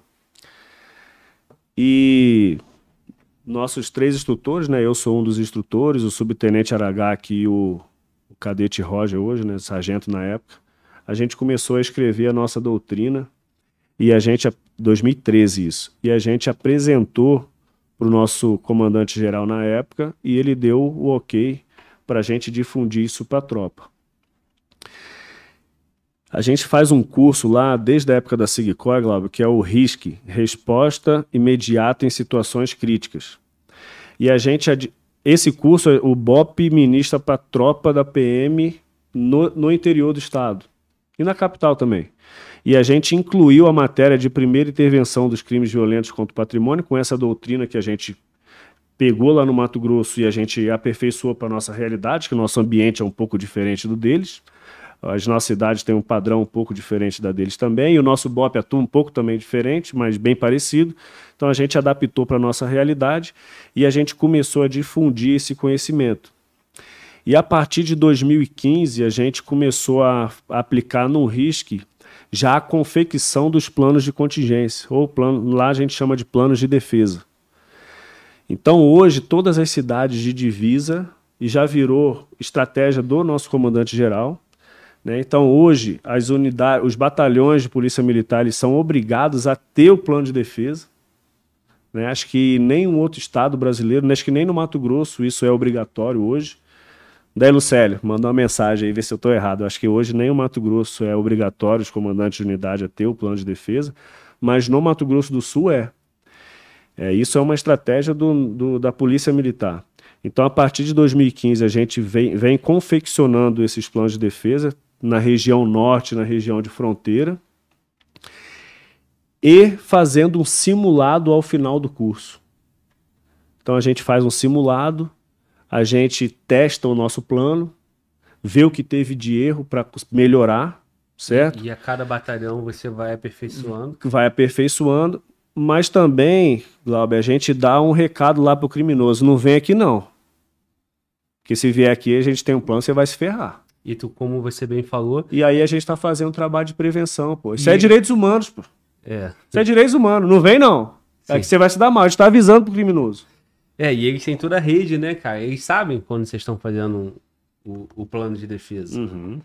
E, e, e eles vão se comunicando. Não, o plano de defesa, o simulado, a gente chama a imprensa. Depois você pedir para ele botar ali o, o último agora, vi- virou tão estratégico isso para as unidades. Você vê esse de Guarapuava agora, o que que se falava em ter? Plano de contingência. Contingência. Porra, Brasil inteiro fala de plano de contingência. Santa Catarina já montou um curso de plano de contingência. O nosso BOP tem o RISC lá, Mato Grosso do Sul tem o RISC, a gente inclui, já tem essa matéria no plano de curso do RISC. Então, não tem necessidade de montar um. A gente não teve necessidade de montar um curso só de crime violento contra o patrimônio. Mas, por exemplo, Santa Catarina criou um curso para isso. E vários estados da federação vêm pedindo ajuda ao BOP Mato Grosso do Sul nesses planos de defesa, de como confeccionar, de como fazer um simulado. O último foi em Arapiraca, Alagoas, semana, tem três semanas atrás. A gente fez o simulado lá na cidade, é uma cidade altamente potente para ser alvo de ação criminosa por conta do cenário que ali se encontra naquela região, tanto de área bancária e instituições de valores e presídio, etc. Mas a gente fez um simulado lá e a tropa lá tá preparada que se tiver, Glauber, não tem como o criminoso se dar bem. Entendeu? Não tem. Porque o, a própria característica dessa atuação é, tu chamou de tu chama de crime ao patrimônio com Crime violento contra o crime patrimônio. violento Isso. contra o patrimônio. Uhum. É, eles já contam com isso, né? Cidades menores. Essa última tem algo Na verdade, 150 não, mil, não, não, 180. não, na verdade, não, Glauber. É assim, ó. No- o. Novo Cangaço é cidade pequena. Sim, Novo Cangaço, cidade do interior, tá. é, 10 a 15 criminosos, fuzil, né? É, pode ser diurno ou noturno. Agora, o domínio de cidade, daí eu já vou fazer uma referência ao nosso amigo agente Polícia Federal, Matias. É, o domínio de cidade, inclusive, foi o Matias que criou esse termo, domínio de cidade, tá? É, na- eu vou comparar aqui, ó. O cangaço diurno é um Fusca, o cangaço noturno é um Astra e o domínio de cidade é uma Ferrari. Tá? Inclusive, Matias, ó, usei aí sua- seu slide aí da Ferrari, É, eu, ia falar Ferrari- eu ia falar um Jetta, mas Jetta tá pouco ainda. Não, né? o Jetta tá pouco, tá pouco. o domínio de cidades é... Pô, são, é é uma quadrilha altamente articulada, grupos independentes com funções específicas. em que eles não se conhecem. Compartimentado, tudão. Tudo compartimentado. Se eu colocar a mão em um aqui, ó, prender, ele não sabe quem é o mentor da ação, não sabe quem que é do outro grupo. Então, assim, ó, é um trabalho é, de investigação que é quase impossível você chegar no mentor. Mas a gente tem um grupo, Alfa Bravo Brasil, Sim. e esse grupo aí dá trabalho para os criminosos. A gente sabe quem, quem são a maioria deles. Né? E são policiais federais, policiais militares, estudiosos no assunto. Um grupo criado aí pelo Lucélio Matias, lá em 2013. Eu também estou desde a primeira reunião em 2013, foi lá na cidade de Uberlândia. Né? A gente nem sabia o que, que ia dar desse grupo, mas a gente ganhou força, ganhou corpo, são estudiosos no assunto. Inclusive, a minha carreira, estava conversando contigo antes aqui, Glauber, a minha carreira eu devo muito ao grupo Alfa Bravo, principalmente a figura do Matias, tá? que o Matias me ajudou muito a estudar esse assunto. Foi uma das causas que eu defendi lá no passado, porque a gente tinha um histórico de que a gente ia aumentar o nosso crime violento contra o patrimônio. E como era um trabalho de. era um problema enorme para o Estado, porque policiais morrem, população morre, fica apavorada. Calma, Pro... é. Porra, é um problema enorme para a segurança pública. Então, como era um problema enorme, é competir ao BOP, né, dar um resultado favorável e cuidar desse problema. É uma puta crise, né, irmão? Isso, daí a gente chamou essa responsabilidade para a gente e quem me orientou muito foi o Matias, né? O Matias me incentivou, inclusive, a estudar o assunto. O Lucélio também me ajudou é, no, no, em artigo que eu publiquei referente ao tema. Então, hoje eu devo um pouco do que a minha carreira seguiu, né? Ao, ao Matias. Ao, a partir de 2013, lá na, de na 2000 reunião do Alfa Bravo. É, a partir de você foi 2013, eu, é, a gente foi, começou a, a integração ali. E aí, 2014, pô, o Matias começou a me ajudar muito. A partir de 2015, a gente tem uma participação muito ativa no, no nosso grupo Alfa Bravo Brasil. E é o grupo que não é uma instituição, não- a gente tem sim o CNPJ, né, criado lá em Cuiabá pelo Lucélio. É uma associação e a gente se reúne, né, é, em alguns simpósios, inclusive teve um agora semana retrasada, semana retrasada em Campo Grande, fizemos um simpósio de crime violento. E a gente discute muito o assunto de novo cangaço e domínio de cidade. E a gente tem os nossos alvos, a- gente tem os 10 mais do Brasil. E a gente vai atrás dele, entendeu? Deles, né? Então, a ação, ação que teve em Guarapuava, a gente, a gente sabe, já tem a direção para onde seguir. A que teve em Cidade do Leste, a gente sabe. Araçatuba, Criciúma. Então, assim, é um grupo que altamente também, é, voltando lá para os criminosos, nós somos altamente articulados, entendedores do assunto, e dali tem é, policiais que têm grande influência na, na, na gestão e tomada de decisão nos seus estados. E tu citou aí o Alfa Bravo, pra quem tá em casa. Alfa, assalto, Assalta banco, Bravo, né? assalta banco, Assalta banco. certo? Então, policiais especializados, com muita querência em desarticular isso aí, e que estão ali é, em vários estados compartilhando o conhecimento, as doutrinas, isso mesmo. para poder Uhum. estar pronto, ter o plano de defesa ou plano de De contingência, contingência. e tendo a ação Uhum. Chegar, chegar os, os autores ali. Bom, resultado que a gente teve, Glauber, no Mato Grosso do Sul, a partir de 2015, que a gente começou a fazer os planos de defesa com simulado, eu tenho um resultado muito positivo. Vou dar um exemplo. Toda cidade que a gente fez simulado nunca mais foi atacada. Isso é fato. Se foi por conta do simulado do plano de defesa, eu posso ficar na dúvida. Mas fato é, toda cidade que teve simulado nunca mais foi alvo de novo cangaço ou domínio de cidade. Eu tenho já, eu não, posso divulgar isso, mas eu tenho declarações de criminosos falando um com o outro, falando assim, ó, lá naquela cidade não dá pra ir não. Porra, isso aí pra gente é, é, é uma medida de esforço que tá dando resultado. Eu consigo medir, porra, o nosso trabalho tá, tá indo no caminho certo. Isso aí é criminoso falando. A última aqui de Arapiraca, né, Alagoas, no dia seguinte teve relato de criminoso. Pai, você viu o que os caras fizeram lá? Caramba, o BOP não foi lá pra frente, né? O que que tá acontecendo? Ó, acho que os caras estão arrumando uma, um, alguma coisa pra gente. Então, assim, o criminoso, ele, é, sabendo que aquela cidade está preparada, e realmente está, Globo. É, os policiais ali, toda a rede de segurança da cidade está preparada, cada um tem uma função, do comandante ao soldado mais moderno, tem uma função no seu plano de contingência, plano de defesa. O, alguns civis populares, colaboradores, têm função no plano de defesa. Donos de chácara, fazenda, né, os chacreiros, fazendeiros, quem mora em área rural, sítio, eles comerciantes, eles têm função no plano de defesa. Ou seja, eu junto toda uma rede de apoio, envolve a PM, a Polícia Civil, a Polícia Rodoviária, se tiver na cidade, Guarda Municipal, grupos de vigilantes que tem na cidade.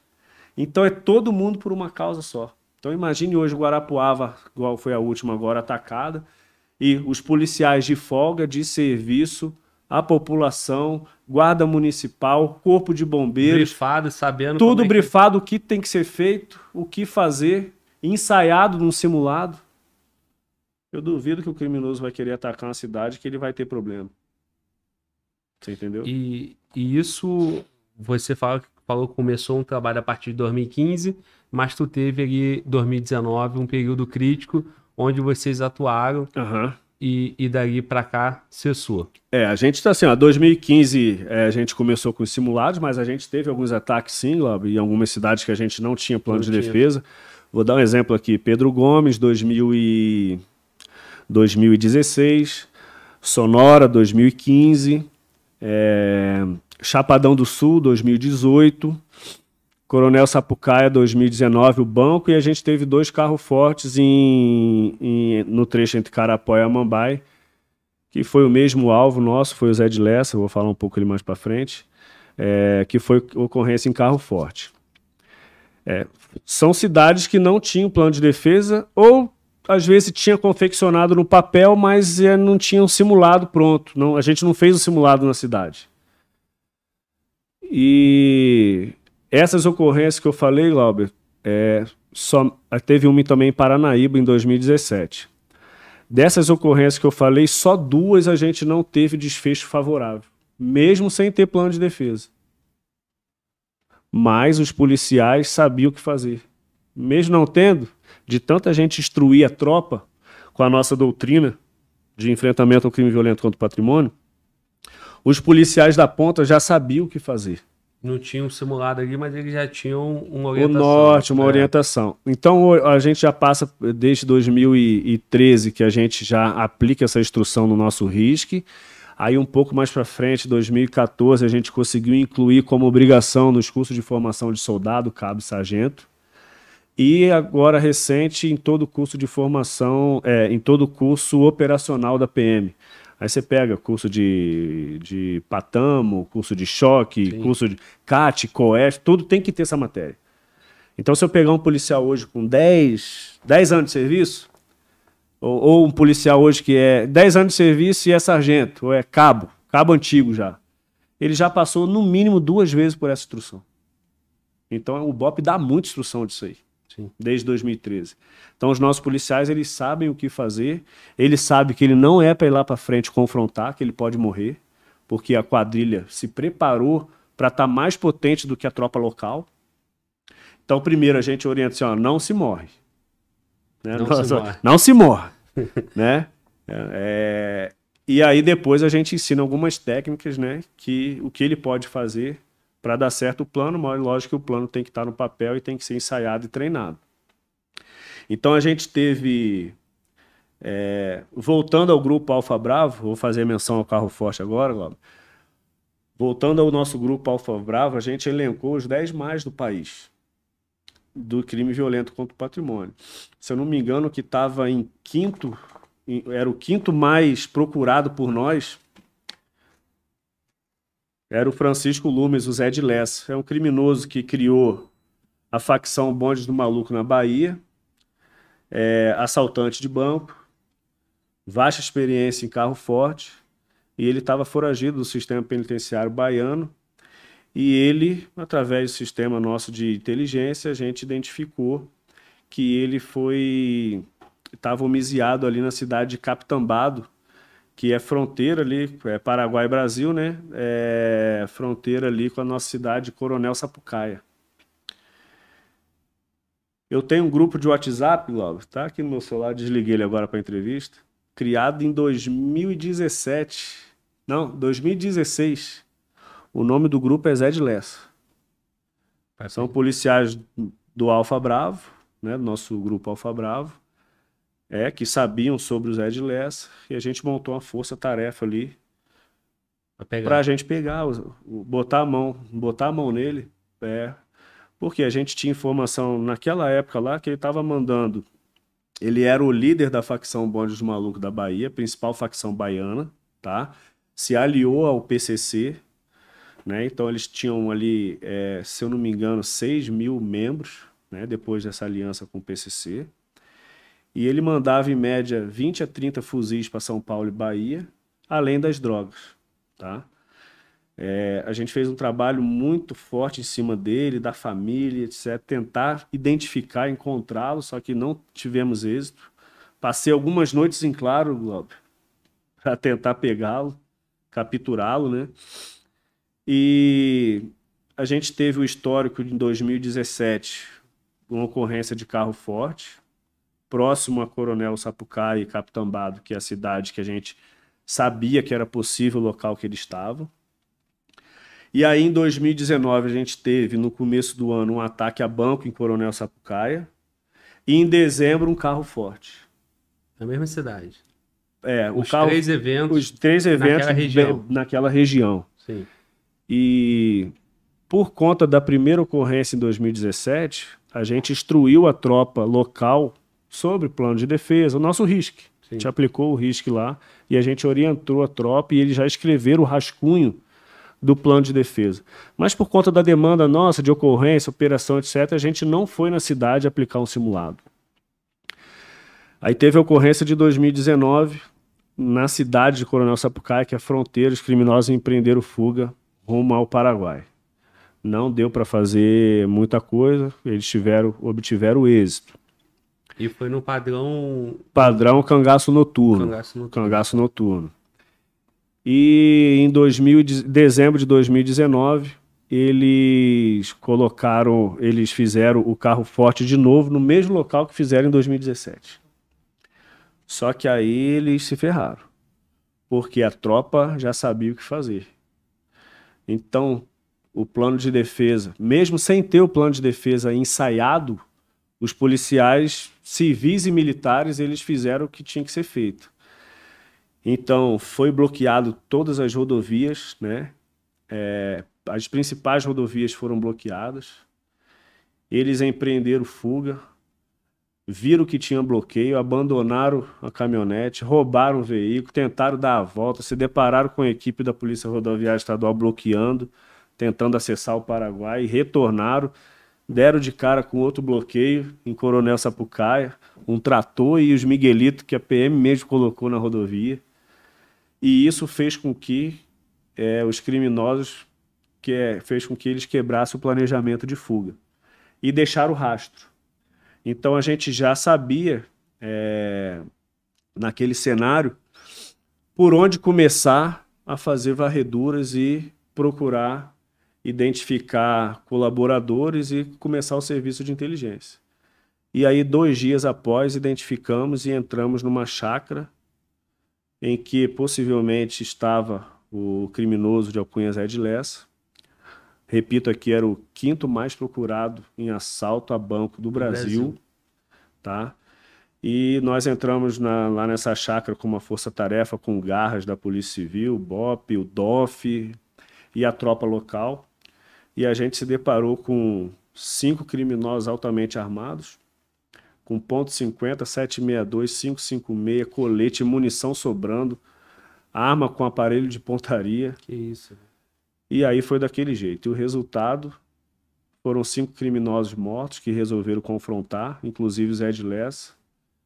E as, todas as armas apreendidas, colete, munição, e foi o que deu resultado. A gente está, depois dessa ocorrência aí, a gente tem, desde o dia 2 de dezembro de 2019, a gente não tem crime violento contra o patrimônio no Mato Grosso do Sul. Por que que deu certo, Glauber?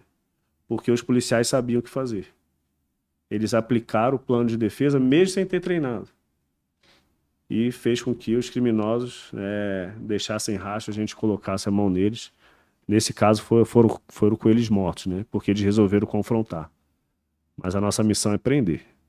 Nessa, nessas barreiras, chegou a ter confronto nas barreiras? Não, eles, Eles aprenderam fuga? não, empreenderam fuga. E dois dias depois, que foi quando Dois dias após foi chegou a quando gente alcançar chegou. ele. E aí já foi a patrulha do Bop. Já foi a. Na verdade, a nossa foi Conjunto. a primeira equipe a entrar, Sim. depois as outras tropas chegaram. Sim. Já estava todo mundo ali empenhado, sabendo ali a, É. a possível localização Essa deles. ocorrência eu era subcomandante, mas eu estava presente na, na operação também. Essa eu fiz questão de estar no local, né? Porque eu, como eu estudo o assunto desde 2013, né? Teve um assalto a banco, um carro forte. Sempre E- eu fui voluntário para ir e até mesmo para gerenciar a tropa local que às vezes ficavam perdidas no pós-ocorrência. Vou dar um exemplo aqui, ó. Sonora foi atacada em 2015. Porra, a gente chegou lá na cidade, o comandante da, da PM lá, ele- ele não tinha nenhuma viatura disponível, todas elas metralhadas. A polícia civil sem nenhuma viatura. Os policiais, é, depois daquele cenário, é, com medo, desmoralizado, com pânico ainda, que a gente chega logo após, algumas horas após. Então tem que ter alguém ali que mais ou menos sabe o que, o que vai acontecer nos próximos dias e orientar. Bicho, vem cá, você está comigo, vamos fazer assim, assim, assim, assim. Então o BOP também serve para isso. Ele dá suporte à tropa local no gerenciamento de uma crise, que essa ocorrência a gente considera como crise, e o BOP serve para gerenciar essa crise também. E, e, e, e a própria criminalidade já trabalha com isso, porque tu coloca, pô, o Rio de Janeiro são 92 cidades, Mato Grosso do Sul, 79. 79. Então você. 44 em região de fronteira. Caralho. Aí tu pega. Tu, 33 em linha de fronteira, 44 em região de fronteira, que é um raio de até 150 um, uma distância de até 150 quilômetros. Então, irmão, como que você vai colocar eh, batalhões especializados dentro da. Como que tu vai colocar batalhão especializado dentro dessas. de todas essas cidades sensíveis? É, não tem. A gente Vai tem demorar. que orientar a tropa. E vai demorar um tempo para chegar lá. Então, Uhum. até esse tempo chegar lá, vai ter um gerenciamento de crise, Isso, isso mesmo. né? Pela tropa local. E isso é, é, é o próprio forma de dos caras atuarem. Isso, isso mesmo. Eles já sabem que ou o BOP ou outra tropa especializada É, eles calculam isso, né? É lógico vai demorar um tempo, é o tempo que está É, dentro do, do plano do deles. plano de- deles, de é. fuga. Isso. Só que assim, Glauber, hoje, hoje com a nossa, hoje com a nossa atuação na fronteira e agora aí que o nosso nosso comando de policiamento especializado nos solicitou e é muito válido, a gente já vai atender. A gente também já queria isso, que a gente está na nossa região de divisa também. Então hoje o criminoso não vai saber onde o BOP está. Você entendeu? Essa ocorrência do Zé de Lessa, por exemplo, que foi a última do carro forte, a nossa tropa estava no terreno. E ela conseguiu gerenciar de imediato. Eu não estava lá, mas era a tropa, a tropa do BOP que estava lá. Então, algum, acho que menos de uma hora, a nossa tropa já estava e já gerenciou os pontos de barreira, bloqueio, certo? E isso foi fundamental para a gente ter o resultado dois dias após identificar a chave. Talvez se não tivesse esse gerenciamento, não daria certo. Sim. Então, hoje o criminoso faz sim esse planejamento, mas é, o nosso BOP ele está mais ou menos oculto no estado hoje, né? Está mais ou menos oculto. Então, tem viatura rodando para lá, para cá e por vezes fica difícil dele saber onde a gente está. E isso é bom. Isso é bom porque Isso é bom para prevenção, né? para prevenção. Isso. Exato. Então esse foi o último evento, o último evento dentro desse monitoramento aí a nível nacional. Sim. é, o quinto mais procurado ali do Brasil, com mais poder de, de, de logística, de Sim. capacidade de, de fazer um domínio de cidade, ficou ali. Glauber, criminoso que não precisava fazer isso. Por quê? Toda a estrutura que ele tinha da facção é para ser um cara milionário. Então, de tanta droga e arma que ele mandava para Bahia e São Paulo, é um cara que não tinha necessidade de realizar assalto a carro forte. Mas ele, fa ele fazia isso por gostar. Então é o perfil do assaltante bom. Ele tem isso por natureza, ele não consegue parar. É igual o policial que gosta da atividade operacional, de dar tiro.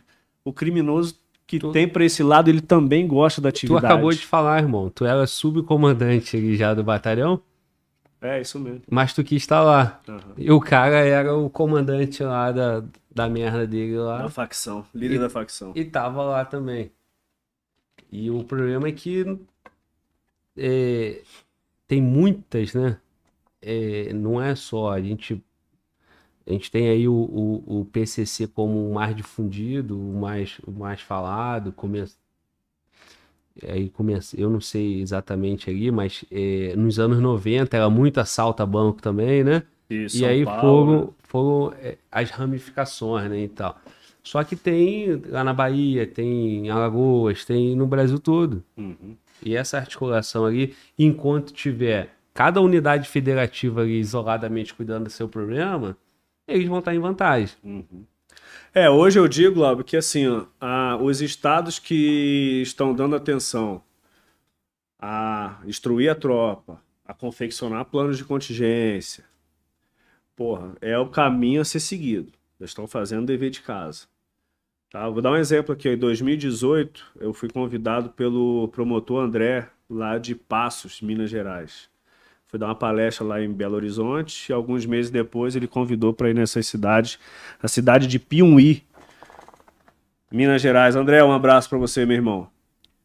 Porra, naquela cidade a gente orientou a tropa como fazer plano de defesa e tudo. E alguns meses depois, aquela cidade já tinha, já tinha sido atacada uma vez. E os policiais não sabiam o que fazer. Por sorte, não morreu policial naquela ação. E daí, depois da nossa ida lá, com a tropa também do, de Minas Gerais, o BOP de Minas Gerais também foi. É, alguns policiais, oficiais de Minas Gerais também deram palestra, instrução. Mas o BOP Mato Grosso do Sul, a gente ficou dois dias ali, se não me engano, dois dias após, conversando com a tropa, ensinando a confeccionar planos de defesa. E alguns meses depois, eles tiveram uma ocorrência. E os policiais, na folga, fizeram o que tinha que ser feito e conseguiram confrontar lá com o ladrão de banco, né? E vieram, alguns vieram a óbito, acho que um ou dois vieram a óbito. E eles conseguiram recuperar dinheiro, veículo furtado, seja, o resultado foi positivo. Então, assim, a quem o Estado que está aderindo a esse caminho, inclusive eu estou aqui no evento da CEOP, a Secretaria de Operações Integradas, e até o que eu falei hoje na nossa reunião lá, que esse é um tema que é para ontem. É para ontem. Esse é um tema que a gente tem que tratar aqui a nível nacional, porque é um problema que tá, que leva prejuízo a muitas cidades brasileiras.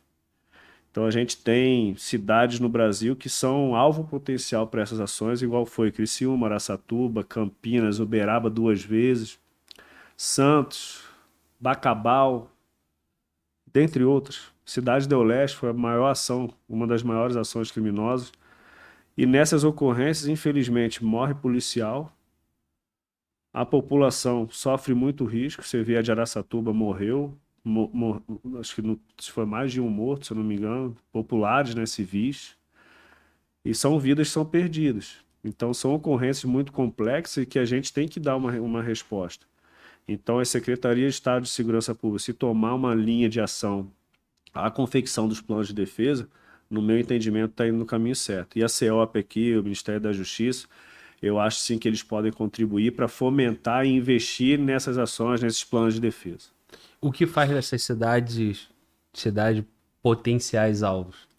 O domínio de cidades, Laub, é, é, eles não atacam mais os bancos, né? eles atacam as, as bases de tesouraria de transporte de valores, os- a central de distribuição de dinheiro ali do, do, do Banco do Brasil, é, e também o domínio de cidade pode ser utilizado para resgatar preso, como teve na PEP lá no Paraná em 2016, se eu não me engano, e na Paraíba, esqueci na Paraíba qual foi o ano, resgate de mais de 80 presos, 96 presos, se eu não me engano.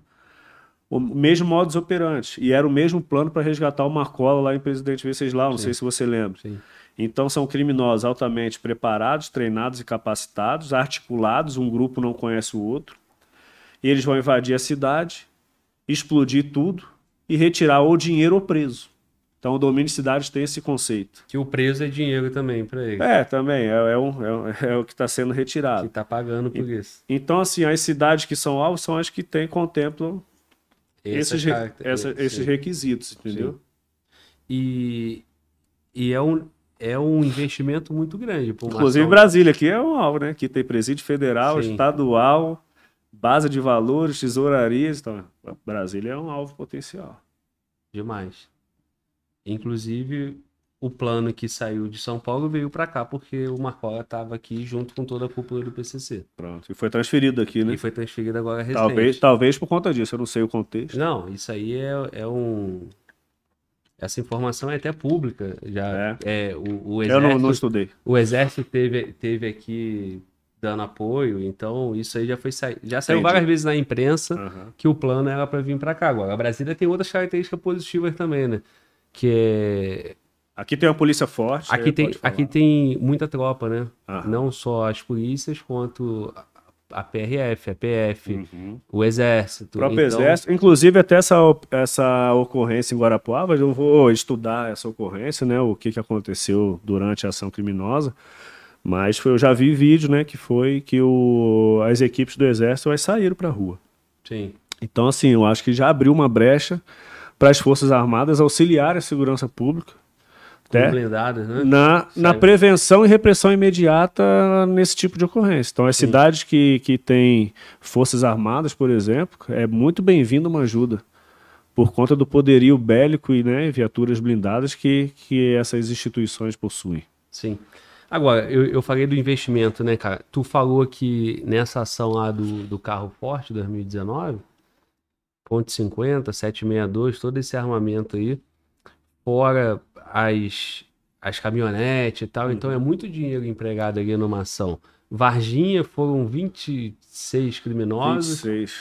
e a quantidade de armamento que que estava envolvida ali. E ali então, foi só um grupo que foi pego. um único grupo. Um grupo. Então, irmão, tu pega isso, esse, esse, essa toda articulação criminosa de, de vários, várias células, vários caras e, e muito dinheiro colocado ali. É uma ação. Eu vou dar um exemplo aqui de Araçatuba, que foi a penúltima, né? Se não me engano, foi a penúltima. Eu chuto, Glauber, que a quadrilha, né, articulada, ela não gastou menos que 4 milhões para executar a ação. Para executar a ação. Daí você pega. Eu tenho um cálculo que fui eu que fiz, tá? É aproximado, lógico. É, no, num domínio de cidade, se na ação tem 50 criminosos, e tem ocorrência que tem mais, inclusive, 50 criminosos na ação com missões diferentes, Por trás disso, eu calculo vezes 3 o número da, dos envolvidos. dos envolvidos, desde o planejamento até o final, que é a lavagem de dinheiro.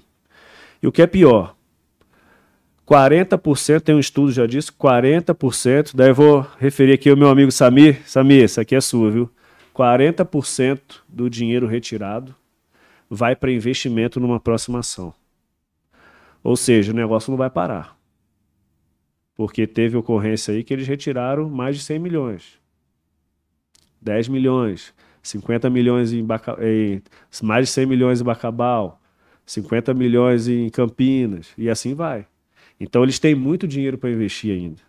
Inclusive um contingente ali, um valor das perdas. Que, por exemplo, Varginha teve perda. Teve perda. Perda Araça... Araçatuba também teve perda, que eles não conseguiram entrar na base do Banco do Brasil, a Serete. Ontem teve perda. On- Domingo. do- domingo, Domingo. não conseguiram retirar da Proforte lá da tesouraria da transporte de valor. Então, é, eles sim, tem, tem esse risco, tem, mas está calculado. Para eles está calculado. É, e você citou cifra aí perto de 100 milhões, pô, 4 milhões é, não é nada. É, eu falei os números aqui, mas não tenho certeza. Um caso eu tenho que pegar minha tabela aqui, mas eu Sim. não, não tenho certeza. Mas eu sei que teve ação que foram mais de 100 milhões retirados. Não sei se foi Cidade do Leste ou se foi Bacabal. Ele teve. Bacabal? Pronto. Os 100 milhões? Isso. Que Bacabal é- morreu o irmão de Zé de Lessa, o Dó. Também que não precisava fazer essa ação, mas tava lá. E hoje, cara? Hoje, é, tu falou que tinha os, os 10 principais alvos. A gente tem. Não vou falar aqui, Não. né? Mas tá, É, o que eu quero tá dizer, é sobre os nossos olhos. o que eu quero dizer é o seguinte: caiu 3. Vem outros. A gente bota mais três na Coloca lista. Mais tem, três, a gente tem. Tem os suplentes. Ah, tem o suplente. Sim. É, meu irmão. Mano, Walter, chegou a tua hora de vibrar e interagir aqui. Fala aí, meu parceiro. Vou chamar pra você, convidar a galera pra mandar sua pergunta, superchat, entrar no grupo no Telegram e divulgar o Pix do canal que tá aí. Tá contigo. Demorou. Pô, joguei pra tu, jogou pra mim? Que parada é essa, parceiro? bate-bola. Porra, era pra tu. Altinha, altinha. pô. É, é a alta, alta, alta é moralizada, pô. Tu, tu joga... Altinha lá do Rio, né? É, porra, alta é... Rapaziada, é o seguinte, ó. Dedo no like, irmão. Ajuda aí o canal. Quando você dá o like, é basicamente o seguinte: pô, tô assistindo esse vídeo aqui, gostei, conteúdo bom. Aí o YouTube, caramba, o cara gostou. Manda pra outro. Aí o cara, pum, like. Aí o outro, pá, e assim vai, entendeu? Então, o like é muito importante, tá bom? É, a gente nem gosta de pedir, cara, porque a gente faz o conteúdo aqui pra quem gostar vai e faz uma ação automática, contínua. Gostou, deu like. Mas eu sei que às vezes você tá curtindo tanto, tá vibrando tanto que precisa eu te lembrar, então estamos aqui no momento para te lembrar do like. E nós temos também é, dois recados para vocês, que é o nosso Telegram, para você interagir com a gente lá no, no- no nosso grupo do Telegram, que tá o QR Code aí na tela aqui, ó, pá, pra cá, essa Acertou, parada aí né? pra lá, Acertou. isso. E também tem o nosso Pix, que é a tua ajuda aí para você poder contribuir para manutenção desse canal aqui, canal que busca cada dia estar melhor para te entregar mais conteúdo. Então, você pode fazer o teu Pix aí, tá aí também na tela. Mas o principal de tudo isso, cara, não é, não é o like, não é nada. É a tua pergunta, é a tua interação no chat para que você possa contribuir. O Glauber se esforça demais para acertar. Mas se eu errar, você vai vir com aquela pergunta que faltou eu perguntar e você vai mandar aqui pro nosso convidado. Convidado aqui não pode ter vida fácil, cara. O cara já tem vida difícil 24 horas por dia na função dele. Se ele chegar aqui e for fácil, ele Me vai falar. alivia, pô, me alivia. Ele vai aí, falar, porra, meu irmão, o cara tá aqui, ó. Que horas tem? 8 horas ainda, pô. Tá sem relógio, eu posso falar. Até tirei o relógio. Deixa eu tirar o meu também, senão tu dá uma, dá uma pescoçada aqui e vai me atrasar. eu né? tirei o relógio por causa disso, viu? Senão toda hora Senão olhando. tu ia ficar preocupado. Porra, meu irmão, 9 horas já. Tô tomando água aqui pra dar vontade no banheiro. Ó, que der vontade eu vou te falar. Isso é Tira, assim. tira, tira o pé da minha folga, Glauber. É isso aí, cara. É oportunidade única receber, pô, Coronel Souza aqui pra gente poder falar essa experiência toda dele lá. Então, é isso. Mano, Walter, faça a sua parte, meu parceiro. O chat é assim, ó, olhando o tempo todo, pegando as perguntas, copiando, colando aí do teu lado. Faça a pergunta do chat. Ó, a galera falou, é só uma brincadeira, a galera falou que hoje não pode ter lanche, hoje é whey protein. Pois é, é, lanche whey protein, O maluco- é maromba. O maluco tá bem de carcaça, né, cara? Eu, porra, eu, eu tô olhando aqui no retorno, mano. Tem uma RAM ali e um girino do lado de cá, mano. É, Olha lá. doido, é, o maluco cara. aqui, tranquilão, mano. É, porra, eu tenho que voltar a treinar. O Ana não cuida de mim, não me bota pra treinar, mano. Volta também. Aí eu tô aqui igual um frango, um Tá girino. trabalhando demais, mano. Mas tu também tá, Essas guerreiro. entrevistas, Hein? essas entrevistas estão muito longas. É. Fora que eu não posso nem falar isso que tu tá trabalhando demais também, né? A carcaça do menino. Fala, mano. Vou mandar aqui o superchat, o Bruno Maranhão. Fala, Glauber, tá voando demais. Glauber, a puliçada inspira muito. Ele botou aqui puliçada, né? Aquele, É, aquele padrão. Mas ando sentindo falta dos professores raiz. Chama os caveiros das salas também. Aí botou hashtag fã. Manda um abraço pra ele aí. Qual o nome dele? Bruno Maranhão. Bruno Maranhão, meu irmão, obrigado aí pela moral, pelo carinho. É, A gente, a nossa ideia aqui, cara, são de 12 a 15 podcasts por mês, cara. Então, a gente vai mesclando. Toda vez que chega um caveiro aqui, é muito celebrado, mas é, a gente tenta abraçar aqui a segurança pública, as Forças Armadas e, como bem tá frisando o Souza aqui o tempo todo, não é só a patrulha do BOP, tem todas as outras outras unidades cooperando para que o resultado aconteça, não é isso, irmão? É isso mesmo, Glauber. É, mano, volta, tem outra? Ricardo Kurovski. Ele é membro Ah. do canal há cinco meses e mandou aqui. Fala, Glauber, parabéns pelo canal. Que satisfação ter um exímio PM no Mato Grosso do Sul. Aí. Então, manda um abraço pra ele aí, irmão. Tava faltando. Muito... Qual que é o nome? Ricardo Kurovski. Ricardo, grande abraço, meu irmão. Vamos lá visitar Mato Grosso do Sul. Muito bom. É, Posso, parceiro? Já tem mais. Tem, tem uma Então pergunta manda, manda. aqui, referente ao que ele estava falando, né? O Lucas Trindades Guedes. O que aconteceu em Antônio João quando o policial foi baleado na perna? Pô, essa é uma ocorrência que é recente, Lauro. até mandei aqui um abraço, né? Boa recuperação aqui pro nosso subtenente Aragaki. Foi a ocorrência no dia 16 do mês passado, tem um pouquinho mais. É, um mês, né? Fechou um mês agora. Dia 19. É uma equipe nossa na região de fronteira, 4, 6 quilômetros de fronteira na região ali de Antônio João, que é um pouco antes ali de Ponta Porã, região de fronteira.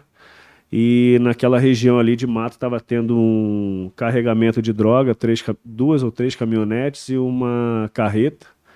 E a nossa equipe é, fez a abordagem foi, foi recebida a tiros de fuzil e o nosso policial é, fo- foi alvejado duas vezes. O nosso subtenente Aragá, que ele está recuperando. Aragá, que estamos junto, né? Já já você vai estar correndo aí com a gente, meu irmão. E ele teve a perna amputada ali abaixo do joelho, a perna direita, tomou um tiro de 762 na perna direita e um tiro de 762 na perna esquerda. Tá se recuperando e já já vai estar aqui com a gente aqui. E, e como é que ficou depois disso aí? Conseguiu? A ocorrência a gente conseguiu é, fazer com que um dos criminosos se apresentasse né, na Polícia Federal. Na audiência de custódia ele foi solto. E os outros criminosos, a, é, a gente está indo no trabalho de, de inteligência e investigação junto com a Polícia Federal para ver o que, que, que a gente faz, para ver se eles se entregam ou se a gente captura. Mas já está sendo feito um trabalho muito, muito grande das tropas de segurança pública, tanto a Polícia Federal, o DOF, a Polícia Militar através do BOP, do choque, para a gente colocar a mão nesses criminosos. Então está tá, tá em andamento ainda a operação. Beleza, irmão.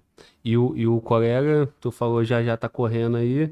O Estado vai dar Ah, toda a já tô, a gente conversa, to, todo dia a gente conversa, a gente dá apoio e ele é muito querido, cara, nível nacional. Ele é instrutor dessa disciplina aqui que eu falei para você, Sim. de crime violento contra o patrimônio. É, teve comigo em Umuarama, palestrando junto comigo, então ele é, é, Acho que fala até melhor do que eu sobre o crime violento contra o patrimônio. E ele é querido no Brasil inteiro. O que eu recebi de mensagem dele, cara, no pós-ocorrência, mensagem que era para enviar para ele, para falar, é, é um negócio surreal. Então, Aragaki, fosse honra, meu irmão, tamo junto. Bom, isso aí. Fala, mano. Fechou. Galera, deixa o like, mande sua pergunta e vou convidar vocês para se tornar membro aí do nosso canal. Muito bom. É isso aí, rapaziada. Tem tempo que eu não falo sobre isso, mas te convido a ser membro do canal, cara. É quase nada. Tu não vai ter nenhum prejuízo financeiro, mas você vai estar aqui, ó, junto, aumentando a nossa comunidade, dando força pro canal, dando um indicativo que você tá gostando de tudo que tá acontecendo aqui, cara. Então, vem ser membro do canal. Meu irmão, jogo rápido. Comida. A rapaziada falou do Churrasco. Whey Protein. Churrascão? Churrasco. Aí sim, então. Pegou o recado? Manda uma carne aí, mas por É favor. sério mesmo? Sério, claro, porra. Só não vamos, só não dá pra fazer o churrasco, estamos ao vivo Não, aqui, pô, né? pode pedir outra coisa, Não, pizza, tá tranquilo. tu pediu, eu que pediu certo tá bom, ainda. então tá bom. Mas, Goninha, mal passado, por favor. Pronto, Pode mal ser? passado, mal passado. E eu bota em caixa alta assim, cara, mal passado. Chegar passado, tu, tu liga pro dono lá e fala que ele é um feio. Tá? Beleza.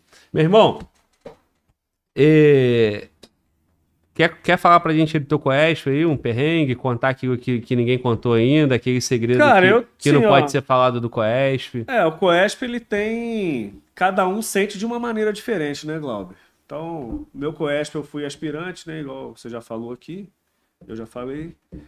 E eu era muito novo na época, eu tava com 23 anos.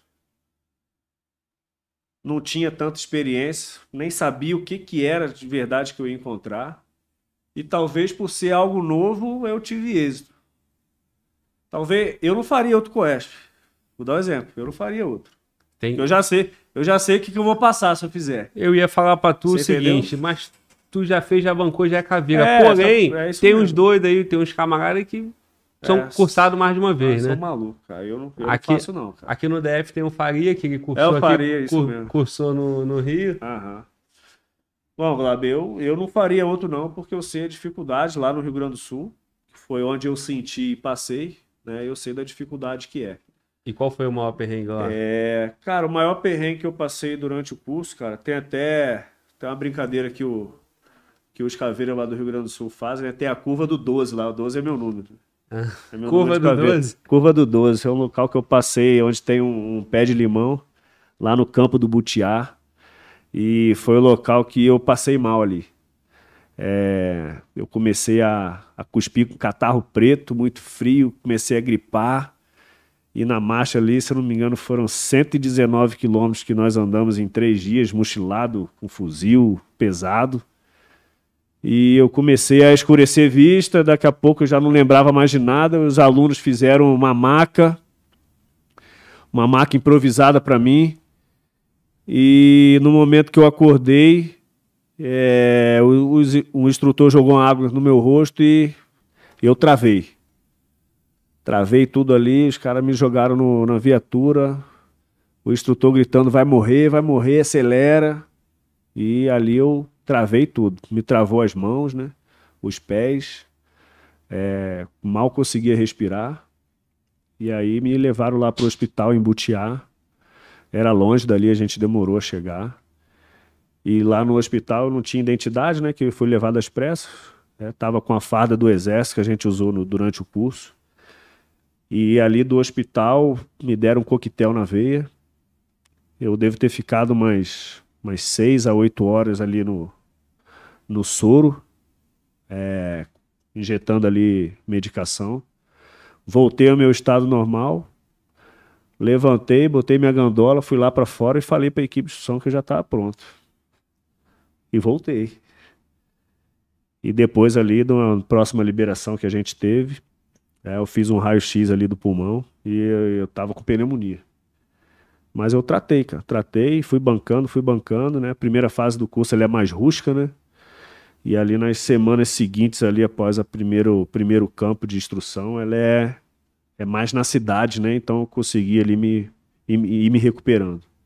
Como era novo, 23 anos, né, cara? Você recupera, joga um remédio ali na liberação, joga remédio para dentro, você já recupera rápido. Então eu tive essa facilidade por conta de ser muito jovem na época, mas foi a maior dificuldade que eu tive do, no curso foi essa. É comum, cara, a pneumonia, porque é muita exposição a, ao a frio. É, na verdade, o meu corpo não tava, meu corpo tá acostumado com calor, né, cara? Eu sou eu sou do Rio. Em Curitiba eu me agasalhava né, na minha formação de oficial. E, tu vai fazer o e eu já estava já alguns meses em Campo Grande, um calor, um calor do caralho, então assim, eu eu senti o frio no Rio Grande do Sul, entendeu? O meu corpo sentiu. E, e a imunidade baixa. Imunidade baixa, sem comer, sem dormir. E assim vai. Sem nada.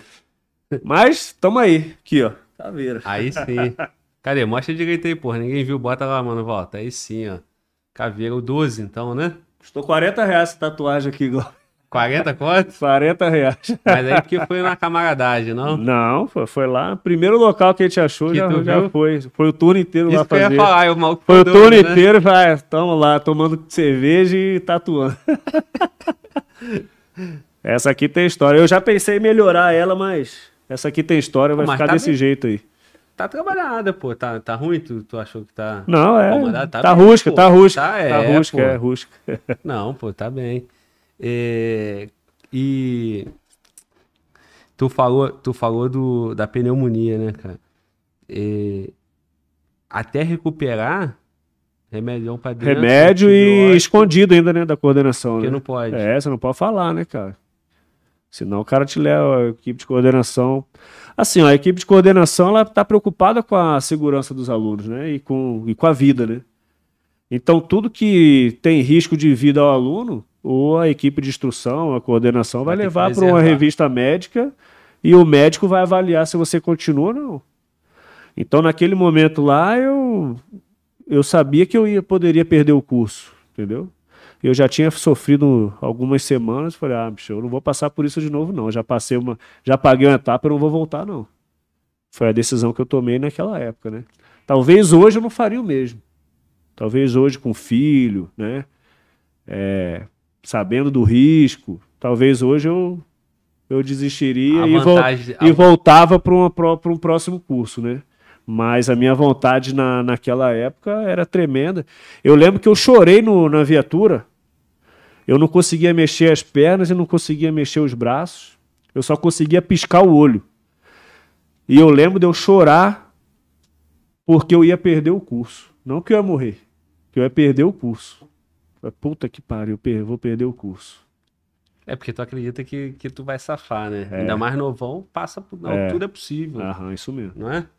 E, e o, o, a equipe de instrução tem essa dificuldade, né? Hoje você está do outro lado, você sabe o que, que é isso. O aluno, ele não quer, quer, quer bancar e quer completar. Então, pô, e a, a equipe de instrução não quer ter não, não quer ter baixa, essa baixa, né? Ele quer, ele quer fazer o filtro, mas ele não é. quer perder um, perder um aluno ali. É, Glauber, o curso de operações especiais, assim, ó, a gente tem que testar o aluno ao extremo. Mas isso tem risco, entendeu? Isso tem risco. Então a gente já teve alguns casos aí de acontecer acidentes durante o, o curso de operações especiais, tanto em Força Armada como nas polícias militares. E é um cuidado que a coordenação tem que ter ao extremo.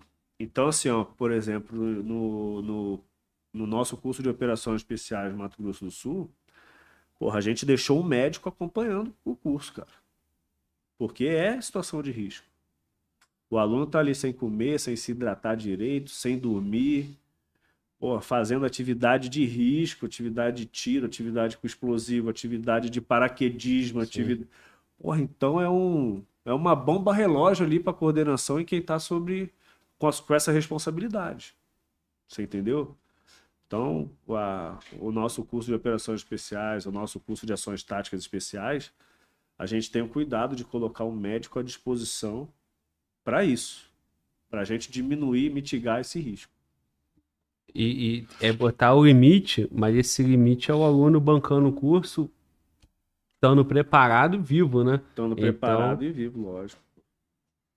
E aí, tu, tu, hoje tu tá do outro lado, tá comandando o batalhão. E você já falou no início, né, da nossa transmissão, só contextualizando para quem chegou depois, é, a tua formação, o teu CFO foi foi no, no Paraná, Paraná, porque não tinha academia de, de, de oficiais ainda, né? Uhum, no Mato Grosso do Sul. No Mato Grosso tinha, do Sul. E também não tinha o COESP. Quando você é. fez, tu foi no Rio Grande do Sul, Isso. hoje tá indo pro segundo COESP lá de vocês? Pô, é o segundo COESP esse ano, né? Novembro.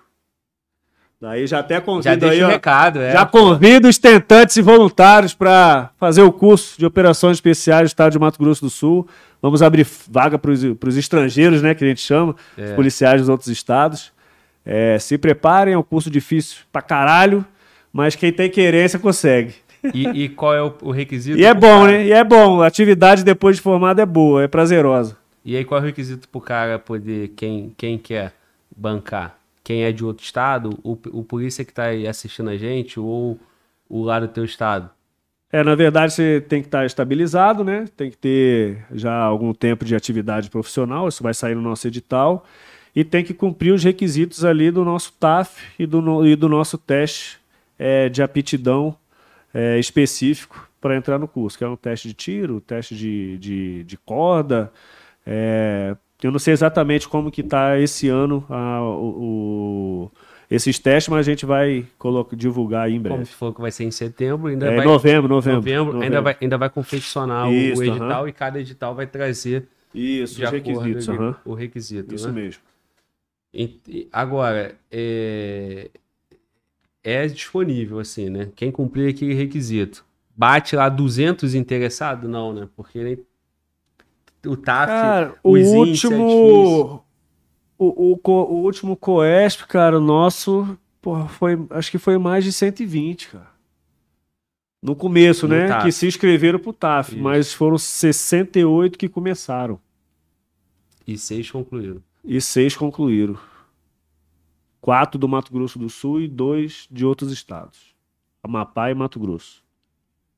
Pois é, aí tu tem um, um reforço na tropa de só quatro É anos. um gasto, um gasto enorme, né, para o Estado. É... Mas são os quatro, né? Mas é o homem que eu olho para o lado e eu confio. Esse aí vale mais, mais, vale por mais que 100 para mim. Porque eu sei que ele vai comigo até a morte. Se eu chegar num desses quatro e falar assim, ó, ou desses seis, né? Assim, bicho, eu tenho uma missão que tem 80% de chance de a gente morrer. Ele não vai pensar duas vezes, ele vai. Ele vai porque ele é caveira. E vai vibrando, E vai vibrando. até mais do que se for a missão. E vai vibrando. Entendeu? Então essa é a diferença.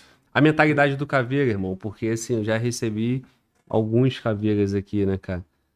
E, e todos eles, a mesma Vibram. vibração, confiança demais, irmandade, é o que eu percebo, né? Tô te É perguntando. é, os caras são, são humildes pra cacete também. Ô, Glauber, assim, ó, é, a nossa formação, a gente tem alguma, alguns pontos que a gente discute, né? Na nossa formação. A primeira que, que eu tenho muita relevância é quem, quem é formado em curso de operações especiais, mesmo antes de fazer o curso, ele já é caveira, pô. Ele só não fez o curso. Certo? Então, no nosso mundo de operações especiais, é, são homens que têm determinado perfil, né? E que desempenham, desempenham com excelência a sua missão. Só que durante a formação, daí é um fator modificante, você tá. Pode falar palavrão aqui? Pode, né? Pode. Você tá na Com merda. Você tá na merda sempre. Sim. Você tá no caos. E o caos une. O caos gera companheirismo, gera irmandade. Então, porra, os meus irmãos ali, os 10 que formaram comigo, eles são meus irmãos, pô. Eu vou até o inferno com eles. Só que eu vejo outro caveira que formou em outro turno, eu sei que ele passou as mesmas dificuldades que eu. Então eu vejo ele como um irmão também. Então a gente tem uma irmandade muito grande. Então qualquer lugar hoje que, a gente, que eu vou, dou o meu exemplo. Porra, eu tenho, eu tenho algum conhecido, algum irmão que vai me receber, que vai me apoiar e no que eu precisar. Vou dar um exemplo aqui, ó. Tô dois dias no evento aqui no Ministério da Justiça, na CEOP. Porra, eu só liguei, cara. Não, nem liguei. Foi o major aqui do BOP aqui, o Carlos Henrique. Falou, porra, tá vindo pra cá? Eu falei, tô. Porra, já, já vai aqui te pegar no aeroporto, você já vai vir aqui pro batalhão, já arrumei alojamento. Porra, da onde que tem isso aí, cara? Eu não O- pedi nada, pô. Sim. Você entendeu? Carlos Henrique, obrigado aí pelo apoio, meu irmão. O camarada sabe do evento, Porra, sabe o da tua Maurício, vida. o Maurício falou que ia me pegar lá pra me trazer aqui, sem eu pedir, sem nada, pô. Sim. Entendeu? Então, aonde a gente vai, a gente tem um irmão, a gente tem um companheirismo e a gente se, a gente realmente é muito unido. É, eu percebo isso aí, cara. O... Eu vejo, todo colega vem aqui e relata isso, pô. Tu vai no Rio, chega lá, tu tem o apoio lá, e tu nem é formado lá, mas tu é, irmão, tu é caveira. Meu irmão, o ar-condicionado te pegou aí, foi? Pô, deu uma travada aqui. tio. Hein?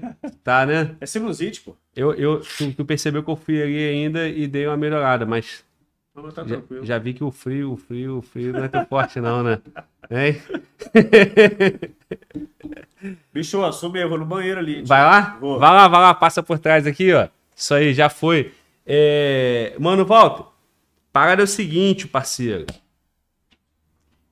Manda Quando aí. eu falo pra rapaziada assim, ó, comente no chat, a minha palavra só tem efeito se tu me trouxer a pergunta do chat, guerreiro. Claro, pô. Se tu não trouxer, eu, eu tô falando aqui não funciona. Manda pra mim, pergunta do chat agora de surpresa pra mostrar que tu tá vibrando, preparado, que tu é caveira do podcast. Fala aí. Na verdade, a pergunta é pro convidado, né? Não, beleza, mas manda aí, eu quero saber Qual- se tu tá pronto. Qual a ma- maior dificuldade do batalhão de vocês para a luta contra o crime? E tem uma aqui muito interessante também, que foi o Alan Silva e foi repetida por outros, outros espectadores aqui, outra galera que está assistindo. Pergunta para ele sobre o Justiceiro de La Fronteira. Beleza. Então, é uma pergunta maneira. não, demorou. Essas duas perguntas do nosso chat. Isso. Sucesso, muito bom. Então, convida novamente a galera aí, pede pra galera deixar Isso, o, isso, o- rapaziada. É isso aí, cara. a pergunta que a gente vai filtrar aqui, selecionar e mandar pro convidado os melhores aí. É isso, irmão, é isso.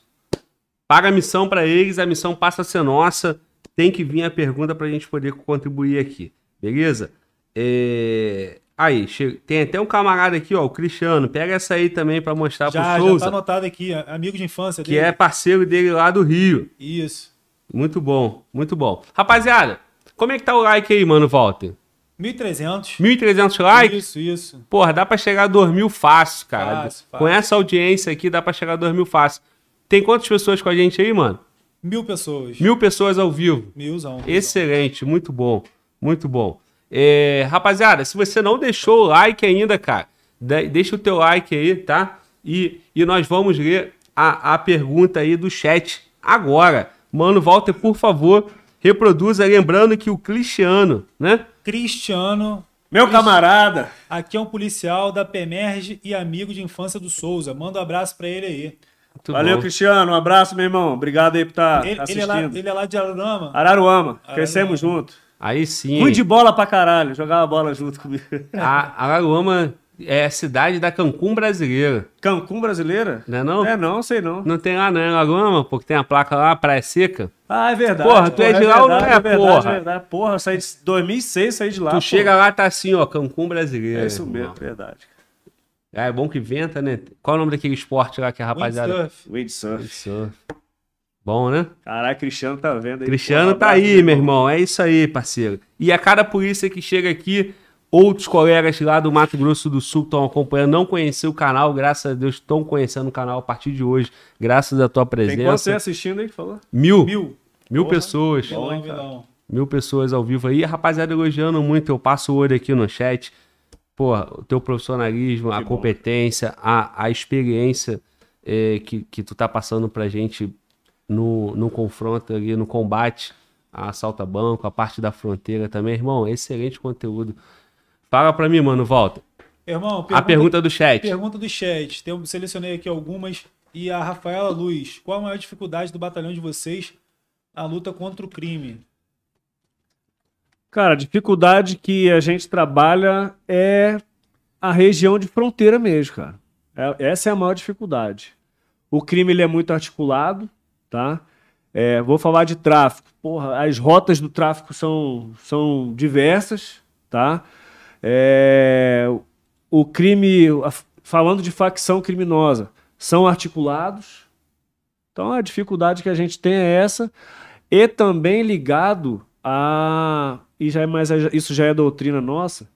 A gente tem um efetivo reduzido, né? A gente tem uma máxima lá que menos é mais, né? Eu prefiro trabalhar com menos operadores, mas com a doutrina e uma efetividade muito grande, do que trabalhar com uma tropa muito grande sem controle.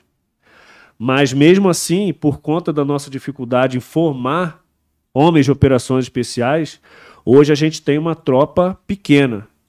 Então, a minha dificuldade é essa. É eu ter mais operadores de operações especiais para fazer frente às atividades criminosas na fronteira do Estado. E, e falando da tropa de vocês, surgiu uma pergunta aqui. Fardamento lá tá como? Mudou também pro multicanto? Tá? O nosso teu fardamento verde, é esse, que, você- é, é esse que você viu na foto aí. É so- somente esse que a gente usa. E, e- e sempre foi assim? É, essa, essa é uma cor que é por conta da característica da fronteira? é? Essa né, da fronteira, a, a ca- característica do cerrado sumatogrossense. Tá. Então foi a fada que mais se adaptou para nossa camuflagem em ambiente de área rural. Entendi. Então a gente utiliza ela por conta disso. Desde a sua essência ali. Desde a criação do BOP, a gente utiliza o camuflado digitalizado nessa tonalidade. Que tá na thumb, é, que é, o- é um verde musgo ali, oliva. Puta, é, uma, é, é, é múltiplo, né? É múltiplo. Tem marrom, preto, verde. Ai, o bege. Eu esqueci o nome técnico do- de- dessa farda. Né? Foi o então o coronel, é, tenente coronel Wagner na época, né? Hoje coronel Wagner, o diretor do DOF, Departamento de Opera- Operações de Fronteira. Foi ele que estudou e criou esse modelo de fardamento pra gente, que foi o que mais se encaixou na nossa camuflagem no Cerrado Sul-Mato-Grossense, que é o que predomina na nossa região. Muito bom, muito bom. A gente tá aí no. é, muitas tropas mudando a cor do fardamento, né? E interessante é não só a doutrina, como o fardamento, tudo se adequar à característica daquele estado, daquele terreno, né? O nosso fardamento a gente, foi, a gente mudou com a criação do BOP, que foi 2013. 2013. É, acho que a primeira unidade a mudar aí pro, pro camuflado em ambiente rural foi o Mato Grosso. Lembra que eu falei das técnicas de doutrina de patrulhamento em ambiente rural? E logo em seguida foi o BOP Mato Grosso do Sul. Depois, a, depois, depois se espalhou pelo Brasil afora a mudança da farda, né? Que antigamente acho que a maior parte da, da tropa utilizava o preto, apesar que o Mato Grosso do Sul, na época da Sigcoy, não utilizava o preto, era o camuflado urbano. Camuflado urbano. Beleza. Fala, Ma- mano, volta. O Matheus Dornelles, ele quer saber sobre o PCC, como que o PCC atua e sobre a família Name ou é Nami? É, É família Nami. Nami, É família Nami. É, quem que é a de quem que é a pergunta? é o Matheus Dornelles. Tá, Matheus, é, já falei aqui, é, depois da morte do Rafat, a gente tem uma disputa territorial na nossa região de fronteira, tá? É, o Rafat, ele assume a fronteira é, ali do Fuad, que é da família Nami. A gente tem uma operação chamada Operação Mertada do GAECO e da Polícia Civil através do Garras, né, que prendeu é, alguns membros ali da família da família Nami. A família que era articulada ali com é, pistolagem, jogo do bicho e parente do Fuad. Então tá tudo interligado esses crimes, é, Matheus. E o PCC entra também nessa disputa né, territorial na fronteira. Contra eles. Contra eles, isso. E aí vai ter na articulação ali, por vezes, PCC junto com o Mano Vermelho, junto com outra facção, eles vão ali. É, essa, essa articulação dele se juntar foi para foi a morte do Rafat, né? Isso. Mas a partir do momento que caiu o, entre aspas, né, que era considerado o rei da fronteira, daí a cada um por si, eles começam a, a brigar entre eles pela disputa territorial. É, mas a gente ainda tem ainda a influência é, muito grande, não só da família né, do, do Jamil Nami, do Fuad, dentre outras ali na região de fronteira, é, que controlam é, bem delimitado algumas regiões. Então, dependendo da região que eu falei ali, de Ponta Porã, Sete Queda, tem regiões ali dos clãs que a gente chama, que faz o controle da- dessas cidades e do tráfico de drogas. Irmão, eu entendo a sensibilidade de, de, de falar sobre esse tema, porque a gente está falando de fronteira. Quando a gente fala de fronteira, está envolvendo dois países. Sim. E aí, você aqui, como, como um operador, um policial responsável por um batalhão dentro do território brasileiro, até o próprio exército brasileiro também falar sobre isso, porque acaba sendo um incidente internacional. Mas do lado de cá tem muito trabalho, do lado de lá do Paraguai ou da Bolívia ou da- da- dos nossos vizinhos ali, porque vem de lá, parece que as coisas por lá não são tão bem articuladas e com tanta querência de, de, de coibir. Exemplo, a produção de cigarro que tu falou que se todo mundo, toda a população, desde É, o mas lá não é crime. Cigarro lá não é crime, Glauber. Você fabricar cigarro não é crime. Você vender cigarro não é crime. É, é. O Quem não está fazendo dever de casa é o Brasil que está deixando entrar. Você entendeu? Então é, é o problema macro. É, nesse ponto do cigarro, Do sim. não cigarro, é sim, crime, isso, mas- isso. Mas falando de tráfico, daí sim. Mas assim, ó, a- nos últimos anos aí a polícia paraguaia, né, através da Senad, eles estão fazendo um trabalho, estão fazendo um trabalho bem melhor do que eles faziam antigamente. Então, por exemplo, hoje é, a gente consegue conversar com eles. A gente teve a prisão ali do. do o apelido dele é Bonitão, né? Eu esqueci o nome, o nome completo dele. É, depois do Minotauro, era o, o criminoso que assumiu a liderança do PCC ali na região de fronteira. Porra, na prisão do, do Bonitão, é, a tropa brasileira de, força, de polícia, né? Envolve a Polícia Federal, a Polícia Militar. A gente conseguia conversar com, com a polícia paraguaia. Inclusive, ele foi preso em solo paraguaio. Muitos deles, né? É, Agora muito- você tá falando, eu tô pensando aqui, acho que o É, próprio Minotauro também foi preso do Não, o Minotauro foi preso em Balneário Camboriú, se eu não me engano, ou Florianópolis. Tá. Mas ele atuava Mas lá. atuava lá. Atuava lá. Agora teve o- outra prisão pra lá também. Teve a recente. prisão do Bebezão, que também assumiu do lugar do, do Bonitão, ou do Bonito. Então, assim, a- hoje está dando pra gente conversar muito mais do que antigamente. Sim. E tá dando resultado. Só que assim, Globo, ali, o que, a, o que a gente usa de apelido ali no BOP, a fronteira é nosso parque de diversão. Tem criminoso para todo mundo. tem muito criminoso, pô. O volume é muito grande. Igual eu falei no começo aqui. O que você produziu de drogas, essa droga vai sair, pô. Parte dela vai ser apreendida, parte dela vai passar. Sim. Enquanto tem gente consumindo, estão se plantando. Então é um problema de segurança nacional. Aí você falou do Exército. O Exército, no, no meu entendimento aqui, tem muito a colaborar com a segurança pública e não só com a defesa da pátria. Tá? Então, ali, eu vou falar aqui ó, que o policiamento na região de fronteira, pela nossa Constituição, né, cabe à Polícia Militar o policiamento ostensivo e a preservação da ordem pública, né, através do policiamento ostensivo. Mas nem sempre o policiamento ostensivo é, o melhor, é a melhor ferramenta para você prevenir. Você entendeu? Então o Exército acho que pode colaborar muito ainda com a segurança pública é, na nossa região de fronteira, porque hoje eles têm poder de polícia para isso, né? E não deixa de ser uma proteção da soberania, né? É a fronteira. No meu entendimento, sim, né? Que é um problema nacional. É Inclusive a galera quer saber como que se tem interação das Forças Armadas, da Força Aérea Brasileira, do Exército, em cooperação com a polícia. A galera quer saber se tem essa, essa ação de, entre vocês. Ele, o exército, principalmente o exército, né, brasileiro, eles fazem a operação, cumprem a operação Ágata, que é a presença ali na região, na faixa de fronteira, que é uma distância de até 150 quilômetros da nossa linha de fronteira. E eles contribuem eles contribuem com essas operações. Então, de certa forma, sim, eles ajudam né, a, a segurança pública né, numa missão que não é de defesa da pátria.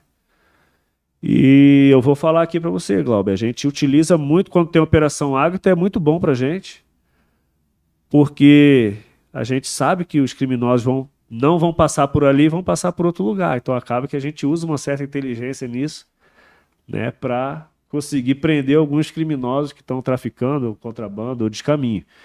E, inclusive, isso a gente faz com, até com as nossas tropas. Então, hoje, o BOP, o DOF, a Polícia Rodoviária Estadual, é, a gente se conversa muito no, na questão de saber onde uma equipe está.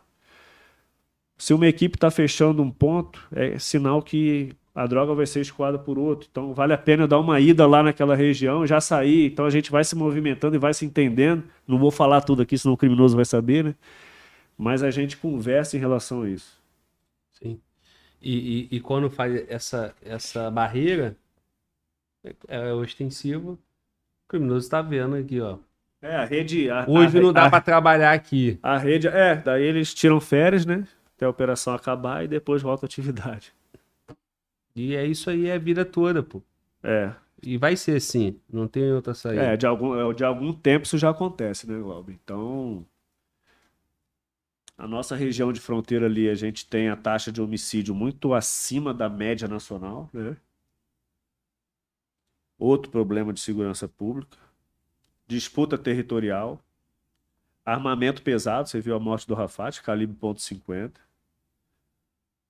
É, guerra entre famílias. Então, recentemente tinha a guerra ali entre o, o Pavão e o Rafat. Pavão e PCC, né? Javas Pavão.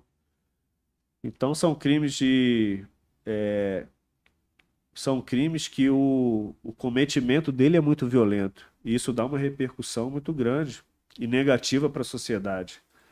Quantas e quantas vezes a gente viu inocente morrer na região de fronteira? Então, até quando que é, a, até quando que isso vai acontecer e até quando que até quando que a nossa tropa, né, da, da polícia militar através da secretaria é, não vai se integrar para fazer frente ao resultado. É lógico que hoje a gente tenta muito e ao máximo unir todas as forças para dar um resultado positivo. Então, vou falar do BOP, por exemplo. O BOP hoje a gente tem contato com os delegados de Polícia Civil em Ponta Porã, do GAS, do DEFRON, porra, do, da Delegacia de Homicídios. Então, a gente se conversa bastante e tenta se integrar para fazer frente a essas modalidades violentas que tanto assolam a sociedade na região de fronteira. Agora, irmão, é, prova que a polícia tá trabalhando são os números e número, porra, pra comemorar. Todos esses caras que você citou agora estão presos. Isso mesmo.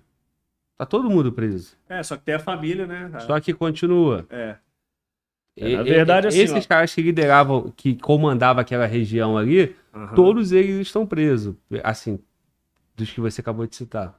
É, nem, nem todos, na verdade, por conta de regime domiciliar. Mas assim, é, o ponto ruim ali do, da segurança pública, vou falar aqui de facção criminosa. Se a gente prende um líder, vem outro. Prende esse outro, vem mais um. E, e assim vai. Então é, é enxugar gelo de novo. Sempre vai ter alguém. Sempre a facção vai mandar. Aí não tô falando só de PCC, não. Tô falando PCC, Comando Vermelho, PGD, tô falando de tudo. Muita facção tá instalada ali na região, que é uma região muito importante para o escoamento da droga, que dá lucro para eles. Então é um problema, é um outro problema que a gente que a gente vê. Então, até quanto que vale a pena a gente atacar na pessoa do criminoso? Ou é melhor atacar o problema? Entendeu? É reflexão isso aí. Eu não sei responder isso hoje. Eu trabalho, eu tô na fronteira, eu tô trabalhando. Mas eu não sei te responder essa pergunta que eu me faço sempre. Pô, se eu prender um, não vai dar jeito. Se eu prender o cara com não vai dar jeito. E aí, até quando que não vai dar jeito? Aonde que eu tenho que atacar? E isso é difícil a gente responder como polícia militar ou até como Estado, né? até como secretaria. E é um problema de discussão. Esse problema que tu falou de atacar a pessoa do criminoso, acho que por um tempo o Estado brasileiro comemorou muito isso. Acho que tá comemorando até hoje, de fato. Porque tu pega o Rio de Janeiro lá, a, a pessoa, aí tem um criminoso símbolo lá, que comanda o crime lá. Aí tem em São Paulo, da mesma forma. Na fronteira, outros símbolos. Todo Só- esse já citado cri- por aqui. Todos eles estão. Só que a estrutura continua, pô. Isso, sim. E aí? Adiantou? Você entendeu? Aí você, aí você pensa que pegando aquela liderança, isolando ela, né? Botando preso, em tese você isolou, né? Aham. E aí, pô, tem uns problemas dos presídios com pouca estrutura, leva pro federal. Então o cara tá lá. E você pega todos esses e bota lá. Pá. É o que tá acontecendo. É o que tá acontecendo. Só que a articulação criminosa continua, a logística continua, a lavagem de dinheiro continua. E acho que o, o grande problema é a lavagem de dinheiro, né? Que é, que É, hoje, hoje em dia a Polícia Federal tá trabalhando muito em cima disso aí, né? De mexer no bolso, né? Você perder bens, né? Ser confiscado. A Polícia Federal começou a atacar nisso e tem dado resultado também. cara. E aí a gente vai chegar naquele ponto, né? Que como tem muita demanda, tem muita produção, perdeu, faz mais. Faz mais. É, infelizmente. É isso. Irmão, voltando aí à situação de, de assalto violento, como é que é o termo, cara? Eu esqueci. Crime violento Crime contra o violento patrimônio. contra o patrimônio. Só Isso. que aí o crime também tenta não usar da violência. Assim como, é, por exemplo, o contrabando é mais barato para eles na questão da penalidade, Aham. o crime, o crime, o crime é, sem violência, crime contra o patrimônio sem violência, também acaba sendo mais barato, como, por exemplo, o assalto ao Banco Central lá e vários outros assaltos que ali não teve violência. 50, 100 milhões sem violência, sem ser novo É. cangaço, sem ser domínio de cidade. Mas assim, ó. é, demanda muito mais tempo de execução, né? Só que uma coisa eu falo, Glauber. Durante a retirada do dinheiro, ele pode se tornar violento. Sim. Por quê? Porque o ladrão ele não quer ser preso. Ele sabe que se ele for preso numa ação daquela ali, ele vai ficar bastante tempo preso. Então, na hora da retirada do dinheiro, a ação vai ser violenta se ele deparar com uma equipe policial.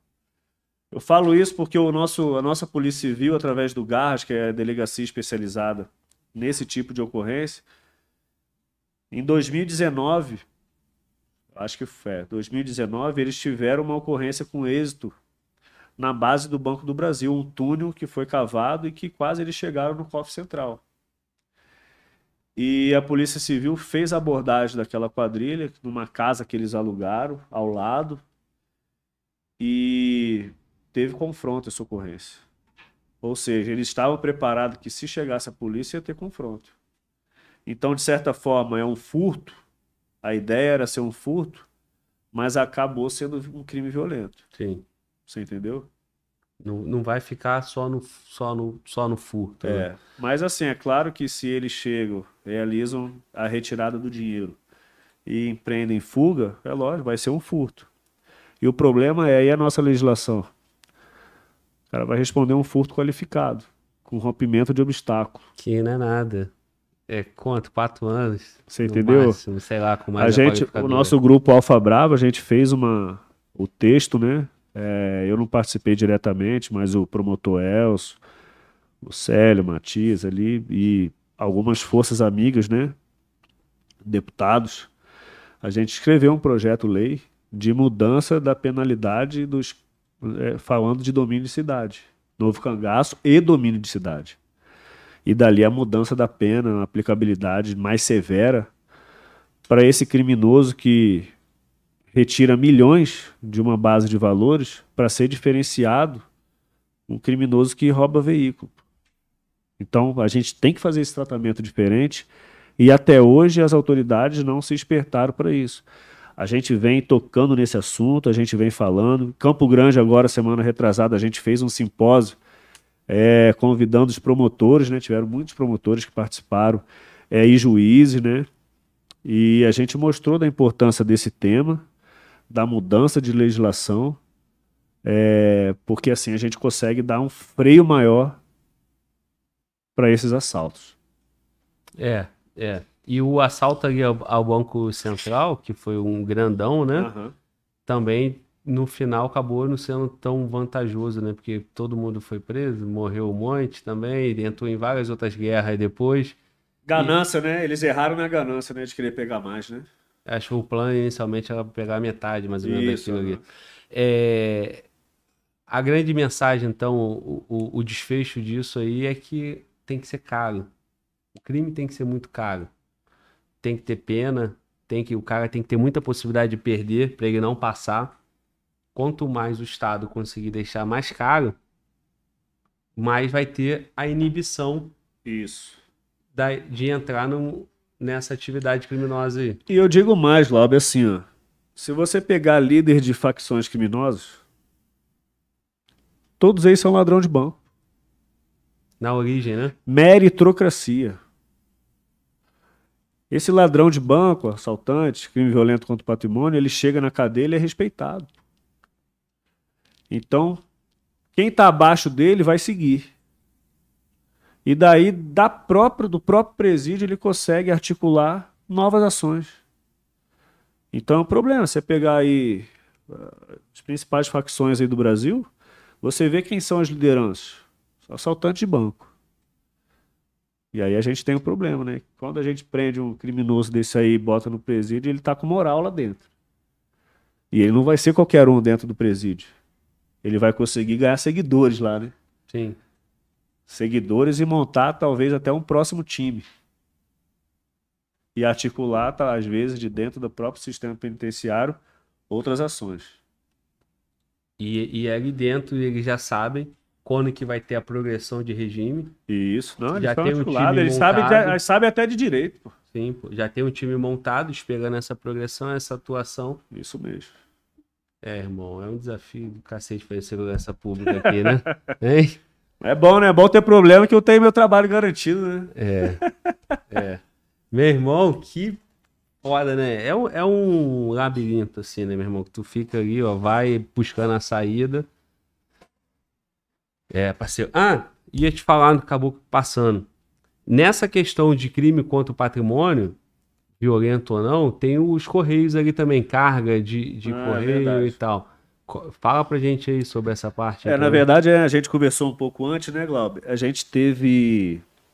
Igual eu falei no começo aqui, né? É, para que, que servem as tropas de operações especiais? É para resolver algum problema, no caso das polícias militares, né? Algum problema de segurança pública. Então eu já elenquei algumas aqui no, no, no estado de Mato Grosso do Sul, problemas que a gente vivenciou né, e que a gente está tentando dar jeito ou já deu conta. É, um deles é o crime violento contra o patrimônio, que o nosso resultado a nível de Brasil é de excelência e está sendo modelo aí para vários outros estados. A gente teve no passado, Glauber, é, 2015, a gente tinha uma estatística de nove ocorrências contra as agências dos Correios. O Correio, para quem não sabe, é correspondente do Banco do Brasil. Naquela época ainda era, né? E a gente tinha nove ocorrências por mês de furto dessas agências.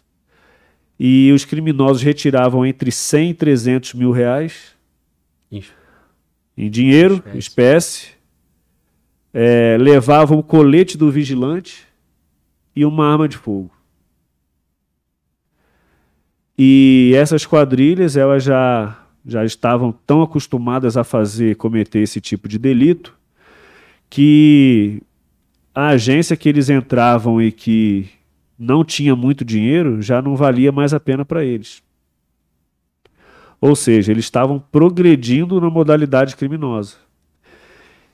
E o BOP entrou nessa jogada através do, do próprio ofício dos Correios ao nosso comandante geral na época, que despachou para o BOP, mais ou menos assim, ó, dá atenção aí ou dá um jeito. Isso foi em 2015. Leia-se isso, entenda isso como tá aí a missão. Tá aí a missão, resolva, né? E eu era o comandante da segunda companhia do BOP na época. Acima de mim ainda tinha o subcomandante, que era o Tenente Coronel Vilmar, e o comandante, que era o Coronel Wagner. E eu chamei o responsável dos Correios, Márcio. Um abraço para você, meu irmão. E o Márcio nos fez uma visita e explicou qual que era qual que era como que eles faziam para roubar aquela agência aquela agência local. E a gente fez um estudo, chamei a minha equipe, e a gente fez um estudo e um trabalho de inteligência para essa dinâmica criminosa. Em 2015, a gente deve ter umas seis ocorrências de prisão em flagrante delito. Ou seja, a nossa equipe do BOP conseguiu pegar no momento em que os criminosos estavam executando o, a ação. a ação. Só que o crime não parou. De, então, de, de 2015 para 2016, continuou. E a gente não estava entendendo por que, que isso acontecia. E a gente foi entender mais tarde que o mentor da ação ele se encontrava no presídio de segurança máxima estadual e lá ele tinha vários grupos que executavam suas ações e eram grupos que não se conheciam. E aí em 2016, dia 30 de janeiro de 2016, as nossas equipes, inclusive eu estava nessa equipe também, o subtenente Aragaki também estava. A gente conseguiu é, encontrar os criminosos, né, executando a ação. E eles resolveram confrontar contra a nossa equipe. E o resultado dessa ocorrência foram quatro criminosos que morreram é, não conseguiram executar ali o plano de retirar o, o dinheiro, né? Ficou só na tentativa. E depois dessa ocorrência, Glauber, nunca mais teve ação contra os Correios no estado de Mato Grosso do Sul. Excelente. Então foi um trabalho que, é, talvez por conta do desfecho, que a gente não queria esse desfecho, mas porque foram os criminosos que decidiram ser desse jeito. Inclusive, teve policial nosso quase baleado, né? A minha equipe foi a primeira a chegar e no, no, momento do primeiro disparo lá a vidraça do correio quebrou. Não foi um tiro que não foi a gente que deu. Ainda teve um carro de apoio neles que passou na rua. Então, assim, ó, depois dessa ocorrência, Globo, foi um problema resolvido. Essa quadrilha, ela tentou ela fazia também furtos em farmácias, retirava 80, 100, 150 mil. E eles fizeram duas ações contra os bancos, o Cicobi e o Cicred, também lá em Campo Grande. E depois disso acabou. não teve mais e o BOP trabalhou então, é, numa ação repressiva, mas que a continuidade foi uma ação totalmente preventiva, porque a gente não teve mais ocorrência. Isso, exatamente. Mas não foi a gente que decidiu desse jeito, foram eles. Porque a, essa, a ideia é essa, né? Que não tenha mais. Você falou que já tinham pego vários e continuava, né? Continuava. Aí ficou caro. Já não valia mais a pena fazer, mexer com isso É, aí depois região. dessas aí eles não quiseram mais não. Sim. Talvez por medo, talvez. Deu certo. Deu certo, é isso. Deu certo. é. O- qual foi a missão? A missão foi dada, foi cumprida. É Exato, justamente. pô, é isso. É a essência do caveira, irmão. É, mano, Walter, tu, tu tá querendo falar, né? Mas eu Sim. também quero. Posso falar primeiro? Claro, fica à vontade. Porra, o cheiro tá matando a gente aqui, não tá não, parceiro? Venha. Hein? Pode vir. Pode falar, irmão. Vou mandar aqui. O LH Fonseca. Fala, Glauber. Sargento Luiz. Também sou de Araruama. E estou de férias aqui no. Estou de férias aqui no Rio. Mas moro no DF, no Guará. Abraço para o comandante Souza. Força e honra. Caveira. Caveira. Grande abraço, meu irmão. Mo- Moralizado aí? Porra, que riqueza, hein? Me chama mais vezes. Ah, tá vendo? Tava achando que tava ruim, né? Porra, Glauber, tá demorando. Mas aí no final, né? No final vem o prêmio. E sabe o que eu quero? Porra, quer trocar. quer? Aí, quer trocar umas carnes nesse frango aqui não? Também? Tem mais carne aí? Troca, vamos não? misturar, mistura. Vamos mistura misturar essa parada aqui, pô. Eu falei pro João assim, aí, traz uns franguinhos também, mas não era só frango, né? aí. Glauber só come frango, tá? tá. Porra. Como eu falo baiano aqui, eu falo pra ele, porra, vamos, pede de frango aí. Frango não. Na Bahia, ninguém pede frango não, é galinha. Galinha. Os baianos são cheios da resenha, irmão. É foda. Cara, cheio do miringue, mano. Ô, Walter, Manda aí. o parceiro aí, fala aí, o parceiro é da onde aí? Lá do Rio? Ele é de Araruama, tá no Rio de férias. E só que ele é aqui do, do Top, irmão. que tá morando aqui. Mandar Ah. um abração aí pro comandante. Valeu, meu irmão. Um abraço, cara. Muito bom. Obrigado pela é consideração aí. Nem sei, tanto faz, né? Tanto faz. É... Porra, tá muito bom isso aqui, hein, rapaziada. Porra, sucesso. E tu, Davizoca, tá gostando aí? Tá bom? Quer um franguinho também, do papai? Quer tocar um frango nesse pedaço de carne aí também? Chega aí então, vem cá, vem cá. pegar a carne do moleque. Porra, né? vamos- Sacanagem. Vamos trocar aqui, cara. Mostra aqui pra rapaziada lá, ó. Davizoca tá na área, ó. Vamos trocar? Ó, como o teu pedaço tá pequeno, eu vou pegar dois, tá? Beleza? Dá beijo, papai. Ah, moleque, aí sim. Meu irmão, por isso que eu faço podcast, é bom pra caralho, irmão. Aprendo demais aí como Porra, você deve aprender bastante mesmo aqui, hein, Glauber? Só de ouvir mesmo. Não me chama pra fazer não, porque eu não sei não. Só, só de escutar. Porque só vem pega aqui, né? Hum. Mano, volta. Manda, irmão. É... Ah, meu irmão, bebe o quê? Refri? Pode ser. Pode ser zero, normal? Tanto faz. Tá. Dá pra gente aqui, mano, por favor. É, pergunta do chat, tem? Tem, tem pergunta do chat. E a galera que. O Vanderlei Stagliano. Ele Ah. mandou aqui: o EPP, ou EPP, preocupa os policia- policiais da fronteira? O EPP, o Exército do Povo Paraguaio, é, são criminosos que atuam ali contra o governo paraguaio por não aceitar os não aceitar algumas imposições, né, o ordenamento jurídico daquele país. E eles atuam em região rural, é, cometendo sequestro, extorquindo, pedindo dinheiro e recompensa, dominando territórios, né? E a gente acompanha a progressão deles, tá? Inclusive são brasileiros são alvos dentro do Paraguai, né, que são proprietários de terras. Eles são alvos do EPP. A gente trabalha um sistema de inteligência através da nossa diretoria de inteligência da Polícia Militar e até a nossa do BOP. A gente sabe das atividades do EPP e a gente estuda o assunto, até mesmo para se a gente tiver um problema futuro, a gente poder assessorar estrategicamente o nosso comandante-geral na tomada de decisão. Então, hoje a inteligência do BOP trabalha e acompanha, mas por enquanto não, a gente não tem nenhum risco em relação a isso. É similar ao que era as Farc lá na Colômbia? É, similar ao que as Farc, só que a princípio eles não, no começo eles não mexiam com a atividade criminosa do tráfico. era mais uma afronta contra o governo, para não seguir os ordenamentos jurídicos do, do, do Estado né, do, do, do, do Paraguai.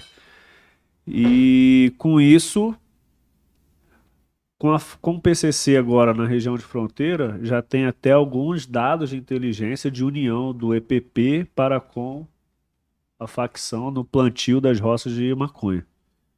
Porque tem... aí, aí que entra o nosso acompanhamento em relação a isso. Mas por enquanto, dentro do território brasileiro, não tem. Sim. É, isso aí. Pode ver. O Walter quer te mostrar, tu viu, ela, né? Ela tu tá fugindo aí, cara. Ela tu veio aparece, aqui. Ela nem Meu irmão, quase que ela jogou tudo em cima de mim aqui só para não aparecer na imagem. Vou trazer ela aqui já já. Olha só. É, irmão, com isso aí, né, cara, encontra, infelizmente, um ambiente perfeito para os caras articularem. Porque tem de um lado lá um movimento, um grupo com ideias, com parada ideológica, com gente, com, com logística. Aí que, vem que o precisa cara de capital. que precisa de capital para manter a estrutura. Sim. Do outro lado de cá tem a, a, a, a operação criminosa dele, uhum. junta tudo e fica ainda mais difícil trabalhar ali naquela região é e combater. Mesmo. EPP eu não conhecia, Exército cara. Exército do Povo Paraguaio. Fala, mano. O, a Mel Mel, qual foi a ação que ele achou que não iria sair vivo? Teve alguma? Cara, essas duas aí que eu falei, a dos Correios e a do Zé Lessa foram as, as mais perigosas para mim, a do Zé Lessa principalmente que na região de mata lá a gente recebeu tiro, né? região de mata ali é complicado, eles tinham calibre, é, armamento de grosso calibre. Então o elenco essa do caso Zé de Lessa na fronteira foi a 400, 300 a 400 metros da linha de fronteira, numa região considerada área vermelha pra gente. Porque a, a possibilidade de ter é, mais criminosos de lá para cá no, no momento ali, seria isso? O é, fato de estar tão próximo? Ô, Glauber, é assim, ó. É, tinha acabado de ocorrer um roubo a um carro forte. Sim. Quem estava na região era o Zé de Lessa, o quinto maior criminoso procurado no país. O armamento utilizado na ação era calibre .50, 762 556. E você entra numa chácara, você entra. Por, por você ser polícia. Então, essa expectativa ali, é, é, essa tomada de decisão de como que você vai entrar, quantos homens vai entrar, essa expectativa a gente vai no que a gente chama rumo ao desconhecido. A gente não sabe o que a gente vai encontrar. A gente tem uma expectativa. Então eu elenco essa assim como sendo a, a mais perigosa, mais que deu risco e etc. Muito bom. Mano, Walter, joga pra mim aqui pra deixar o Souza aí pá, degustar essa carne aí. Porra, meu irmão, já comeu o, o pão, mano? Tá. Caralho, o pão tá animal, mano. Porra, aí. Abandona esse negócio de pizza, por favor, mano. É bom, né? É bom, né? Porra. a galera tava cobrando whey protein, chegou whey protein, mas chegou proteína. Proteína, pô. Porra. Proteína com gordura boa aqui do bacon, porra, né, irmão? Pô, moleque Frango. vai ficar monstrão hoje, parceiro. Pô, moleque chegou aqui, meu irmão, vai sair maior. Vai sair maior. E ó, fica tranquilo que aqui é casa de irmão, amigo. Já já eu vou liberar que tu tá, porra, na tua missão aí, cara, de folga, né? Amanhã tem mais. Caveira me chamaram pra sair hoje aí, estão me esperando lá embaixo já. Puta que pariu, olha a bronca, meu irmão. Vários caveiras aí e aí o cara aqui, porra, comendo. Porra, segura aí, irmão. Segura aí, parceiro. Brasília é cidade sem graça, não tem nada pra fazer aqui, guerreiro. É nada. Eu, eu, eu, tô brincando, é claro, porra. Tô falando isso pra prender o cara aqui, né, meu irmão? Fala, mano, volta. Tá contigo aí, convida a galera aí. Perfeito. Rapaziada, ó. Baconzinho tá top. É, mais uma vez aí, convidando todo mundo para participar do nosso, do nosso Telegram. Porra, tá com a gente aqui no chat. Mandar sua mensagem, deixar seu like porra, vibrar com o canal. O canal bateu 600 mil é, na madrugada de domingo para segunda. Caralho. 600 mil inscritos, é, parceiro. Brabo. Graças a quem? Aos caras que sentam aqui, trocam essa ideia, deixa conhecimento. Não é isso, mano, Walter? É isso, irmão. Pô, tem uma coleção de caveira aqui, tem uma coleção de polícia de batalhão convencional de área, tem rodoviário, tem, porra, colega da Polícia Federal, tem comandos, tem Comanf, tem Grumec, tem de tudo aqui no canal, guerreiro. Muito bom. Está faltando a galera da. da Tá da faltando quem? Aérea. Tá faltando os colegas da Fábio, vai chegar, vai vir Paraçar, vai vir tudo Aí aqui, sim, irmão. Vai aí vir, vai sim. vir, vai vir, pô. Eu sou chato, tu vê, pô. Sou Pa- chato. o Paraçá Campo Grande, são meus amigos lá, hein? Sim, pô. É, é baseado lá, né? É. Então, tô com um Pa camarada aí. parceiro do Bop, Paraçá. Então, e vocês, e vocês são meu principal parceiro, né, parceiro? Quem vem aqui é meu principal parceiro, porque tu vai chegar lá, vai falar com os camaradas, porra, o Globo Vou é falar gente agora, boa, saindo daqui eu já vou falar. Globo é gente boa, tem proteína, né? Porra, porra, meu irmão, é Tem, isso aí. tem um que tá me devendo favor, já eu vou indicar. É mesmo? É. Tem um, o, o- Maurício me passou um contato de um, É. de um- de um parceiro. E esse grupo aí, meu irmão, eu sou amigo do grupo, tá? Tem polícia pra caralho nesse grupo aí. E tem polícia bom pra caralho pra vir pra cá também. Alfa Bravo na cabeça. Alfa Bravo. Alfa Bravo e Fala Globo Podcast, pô, perfeito. Pronto. Não é? Porra, meu irmão, a sociedade precisa conhecer o trabalho que vocês estão fazendo lá. Fala, mano. Tem um superchat aqui da Maristela Mello. Ela mandou aqui: satisfação em ser do Rio, estar na Cadepol, no Mato Grosso do Sul, para perito criminal e ter a oportunidade de conhecer uma lenda aqui. Uma lenda daqui. Marina do Estado. Porra. Exato. Ainda mais meu conterrâneo. Grande abraço. Manda abraço pra ela irmão. Grande abraço, Maristela. Bem-vindo ao Mato Grosso do Sul, né? Carioca, no, no Mato Grosso do Sul. É, eu tive o prazer de ser recebido muito bem na cidade. E onde, a cidade onde fiz muitos amigos e que eu ganho a vida. É, não sei há quanto tempo que você está em Campo Grande, mas seja bem-vindo e pode contar comigo e com o Bop é, na sua carreira profissional. E vai fazer muito local de crime aí pra ajudar a polícia. Opa! Não é? Força amiga! É, porra. Muito bom, muito bom. A, a base tá boa, pô. Tá aqui no Fala Globo Podcast, tá, tá conhecendo aqui os relatos dos colegas. É isso aí. Fala, mano, volta. Vou pedir pra galera que tá ainda, tá aqui com a gente, tá nos assistindo e não deixou o like, galera, deixa o like, entra no link do Telegram que tá fixado no chat aí e mande suas perguntas. Eu tenho mais duas aqui, assim que você quiser. Manda, manda agora, por favor. você. O Alan Silva eh, fez uma pergunta aqui e está sendo bem recorrente. A galera quer saber eh, sobre os justiceiros de La, de La Fronteira, grupo de extermínio que atua na fronteira do Brasil e Paraguai. Cara, vou ficar devendo uma resposta completa sobre isso, tá? É, a gente sabe que eles atuam.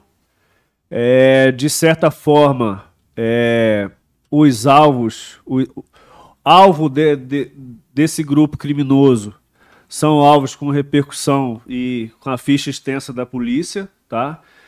E, mas eu não sei te dizer especificamente. Por quê? Porque não compete à polícia militar o tratamento deles, da pós-crime. Compete à Polícia Civil ou à Polícia Federal. Então a Polícia Militar compete o quê? A prevenção. Então toda vez que eles executam a ação deles, né, é, e já executaram. É lógico que eu tenho que acompanhar o histórico, etc, para não ter que aconteça.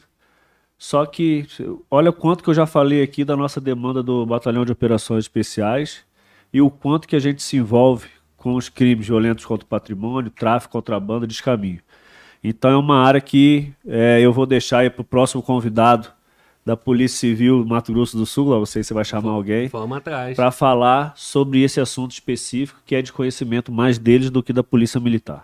E é Principalmente através do BOP, é, talvez a Delegacia de Homicídios da Polícia Civil pode falar mais desse assunto. Isso aí é na, na região do MS só. É na região de fronteira. Região de fronteira. Não só o MS. Não, Mato Grosso Sul. Sim, tá. Beleza. Mano, volta, zeramos. Tem a pergunta aqui do Cristiano. Ele ele quis, ele quer saber, Cristiano Figueiredo, ele é membro do canal, um novo membro. Ele tá perguntando se já teve algum caveira que colou as placas no meio do combate, no meio do confronto. Caveira não faz isso não, faz? Caveira não faz isso não, Cristiano. Pronto, resolveu? O Caveira, o Caveira ele, ele cola na formação, né? E aí quando cola ali, às vezes ele já não continua, né? não desempenhou o papel na formação, não vai concluir o curso. É isso. É, mano, volta, zeramos? Zeramos. Zeramos. Meu parceiro, é, da minha parte, cara, eu tô satisfeito, eu vou te sugar não, porra, aceitei teu, aceitei teu convite, pô, fico Eu que feliz. aceitei seu convite. É, pô. Fico feliz de ter aceito o convite, irmão. Sei que tu tá em missão aqui. Sei que, porra, tu achou uma brecha pra vir aqui. Porra, fiquei. Trabalhei bastante por essa data. É Deu mesmo? certo, Que foi bom, bom. Foi bom pra caramba. Sabia do evento, queria trazer vocês aqui.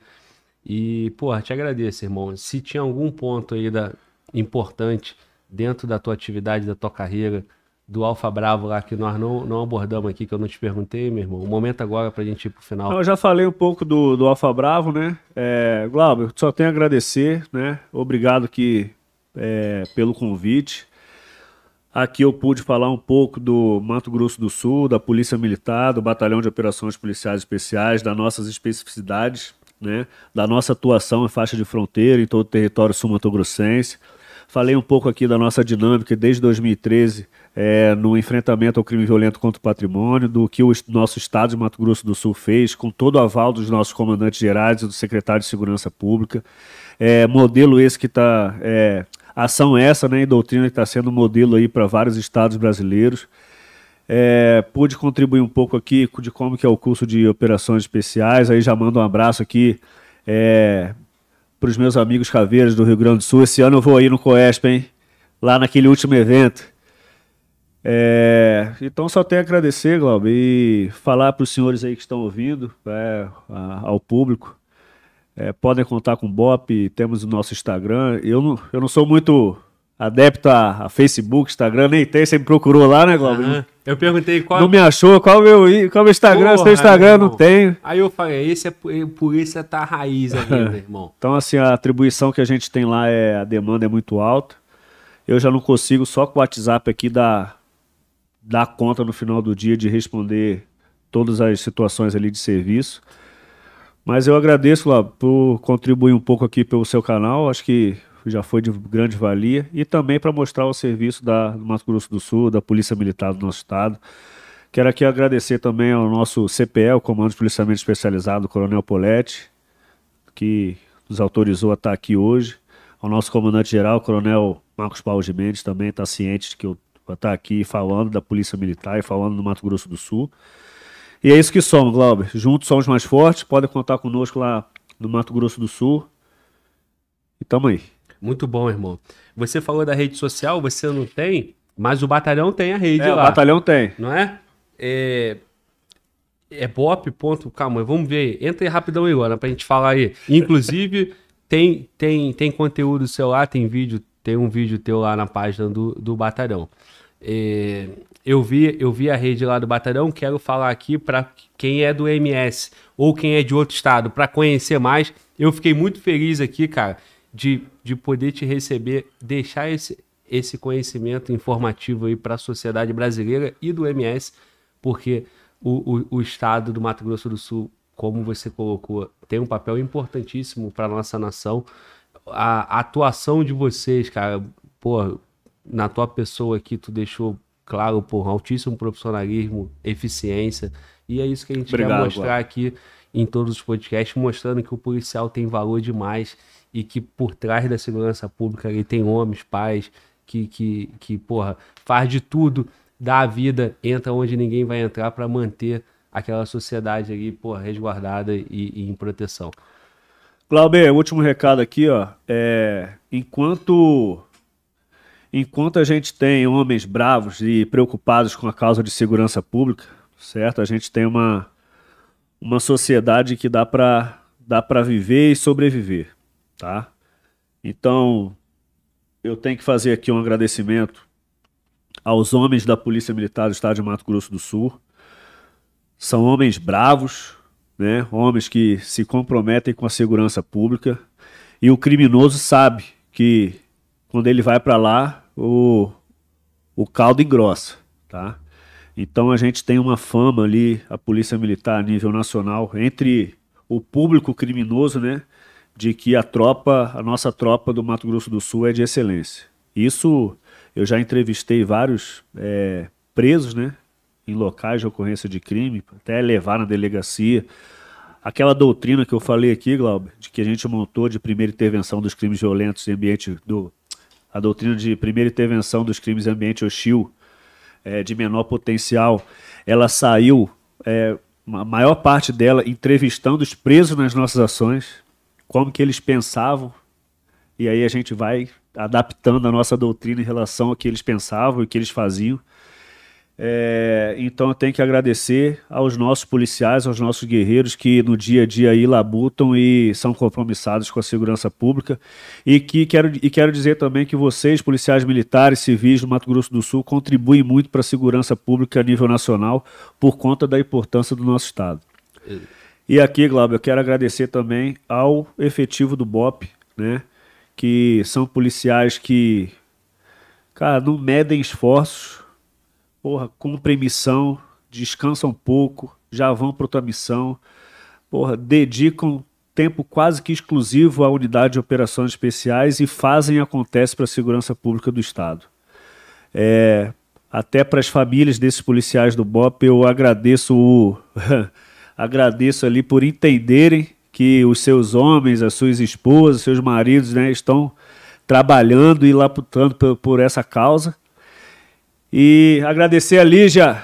Cabo Lígia, obrigado aí, ela que é dona do nosso Instagram. Bom. Porra, muito obrigado aí. Não sei quantos mil seguidores, continua na missão aí, o público. Porra, vamos lá no Instagram do Bop lá. Como é que fala aí? Eu é? vou falar agora, irmão. Cabo... Vai falar? Então fala. Cabo Lídia. Lígia, Lígia. Lígia, pô, excelente, Cabo. Ó, continua. Aqui, mano, continua que é isso aí, cara. Porra, vamos, vamos ajudar. Espero que após essa, essa transmissão aqui, a gente consiga é, aumentar o número de seguidores, mais gente, é transparência do trabalho do BOP. Tá aqui, ó, BOP PMMS.oficial. Tá aqui, ó, rapaziada. Eu já tô fazendo a minha parte, já tô seguindo. Vai lá, siga o Instagram do BOP, BOP, mais uma vez, arroba BOP PMMS.oficial. Vou deixar na descrição do, do, da transmissão e vou divulgar Perfeito. aqui no chat antes de Perfeito. terminar, O padrão é deixar o do convidado. Nesse caso, vamos deixar o do batalhão. Excelente. Padrão. Muito bom. Tá feito, mano, Volta. Manda no grupo aí pra mim, por favor, nosso grupo. Vou mandar. Já tá lá. Já tem aí também. Já foi feito. Meu parceiro, mais uma vez, muito obrigado, irmão. Excelente. Aqui no canal eu tenho um sonho de trazer todos os estados aqui hoje. Não só botamos mais um tijolo aqui na construção do canal, na construção desse engajamento com a sociedade. O número do canal mostra isso. A sociedade brasileira tem interesse nesse conteúdo. Da mesma forma que essa união entre as polícias, entre, entre os colegas, dá um resultado maior na segurança pública. E no nosso caso aqui, fazendo essa comunicação, cara, a gente tem tido resultados assim que, porra, deixa a gente feliz demais, mas sobretudo a missão que tem por trás é mostrar para quem tá em casa quanto qualificado é a polícia. Então, hoje foi o MS. É, na cena nacional, muito se fala em Rio e São Paulo, mas, porra, tem, tem o MS, tem o Mato Grosso, tem Minas, tem Goiás, tem os colegas do Nordeste e a galera do Sul lá. Então, o canal tá aqui para isso. Obrigado, irmão. Manda meu Valeu, abraço Glauber, lá. Muito obrigado. Parabéns pelo canal, meu irmão. Manda um abraço pra todos do grupo lá, Alfa Bravo, e fala que tá geral convidado, irmão. É só fechar a agenda, tamo junto. Tem alguns nomes aí pra você chamar, hein? Muito bom. Rapaziada, aqui comigo, ó. Mais um dia vibrando. Caveira! Aí sim, caveira, pô, muito bom. Eu sou o Fala Glauber, você tá no Fala Glauber Podcast, a cara dos polícia, dos milico, é aqui, meu irmão. Vibramos mais um dia, cumprimos a nossa missão, mais um Tijolo Podcast 111. Quinta-feira tem a Tenente Rebeca, mais um estado que tá vindo pro Fala Glauber Podcast da PM da Paraíba, beleza? PM, PB, Paraíba. Tenente Rebeca vibrando com a gente quinta-feira, dia 21, às 19 horas, para mais um Fala Glauber Podcast. É isso aí, tamo junto e fala, Glauber!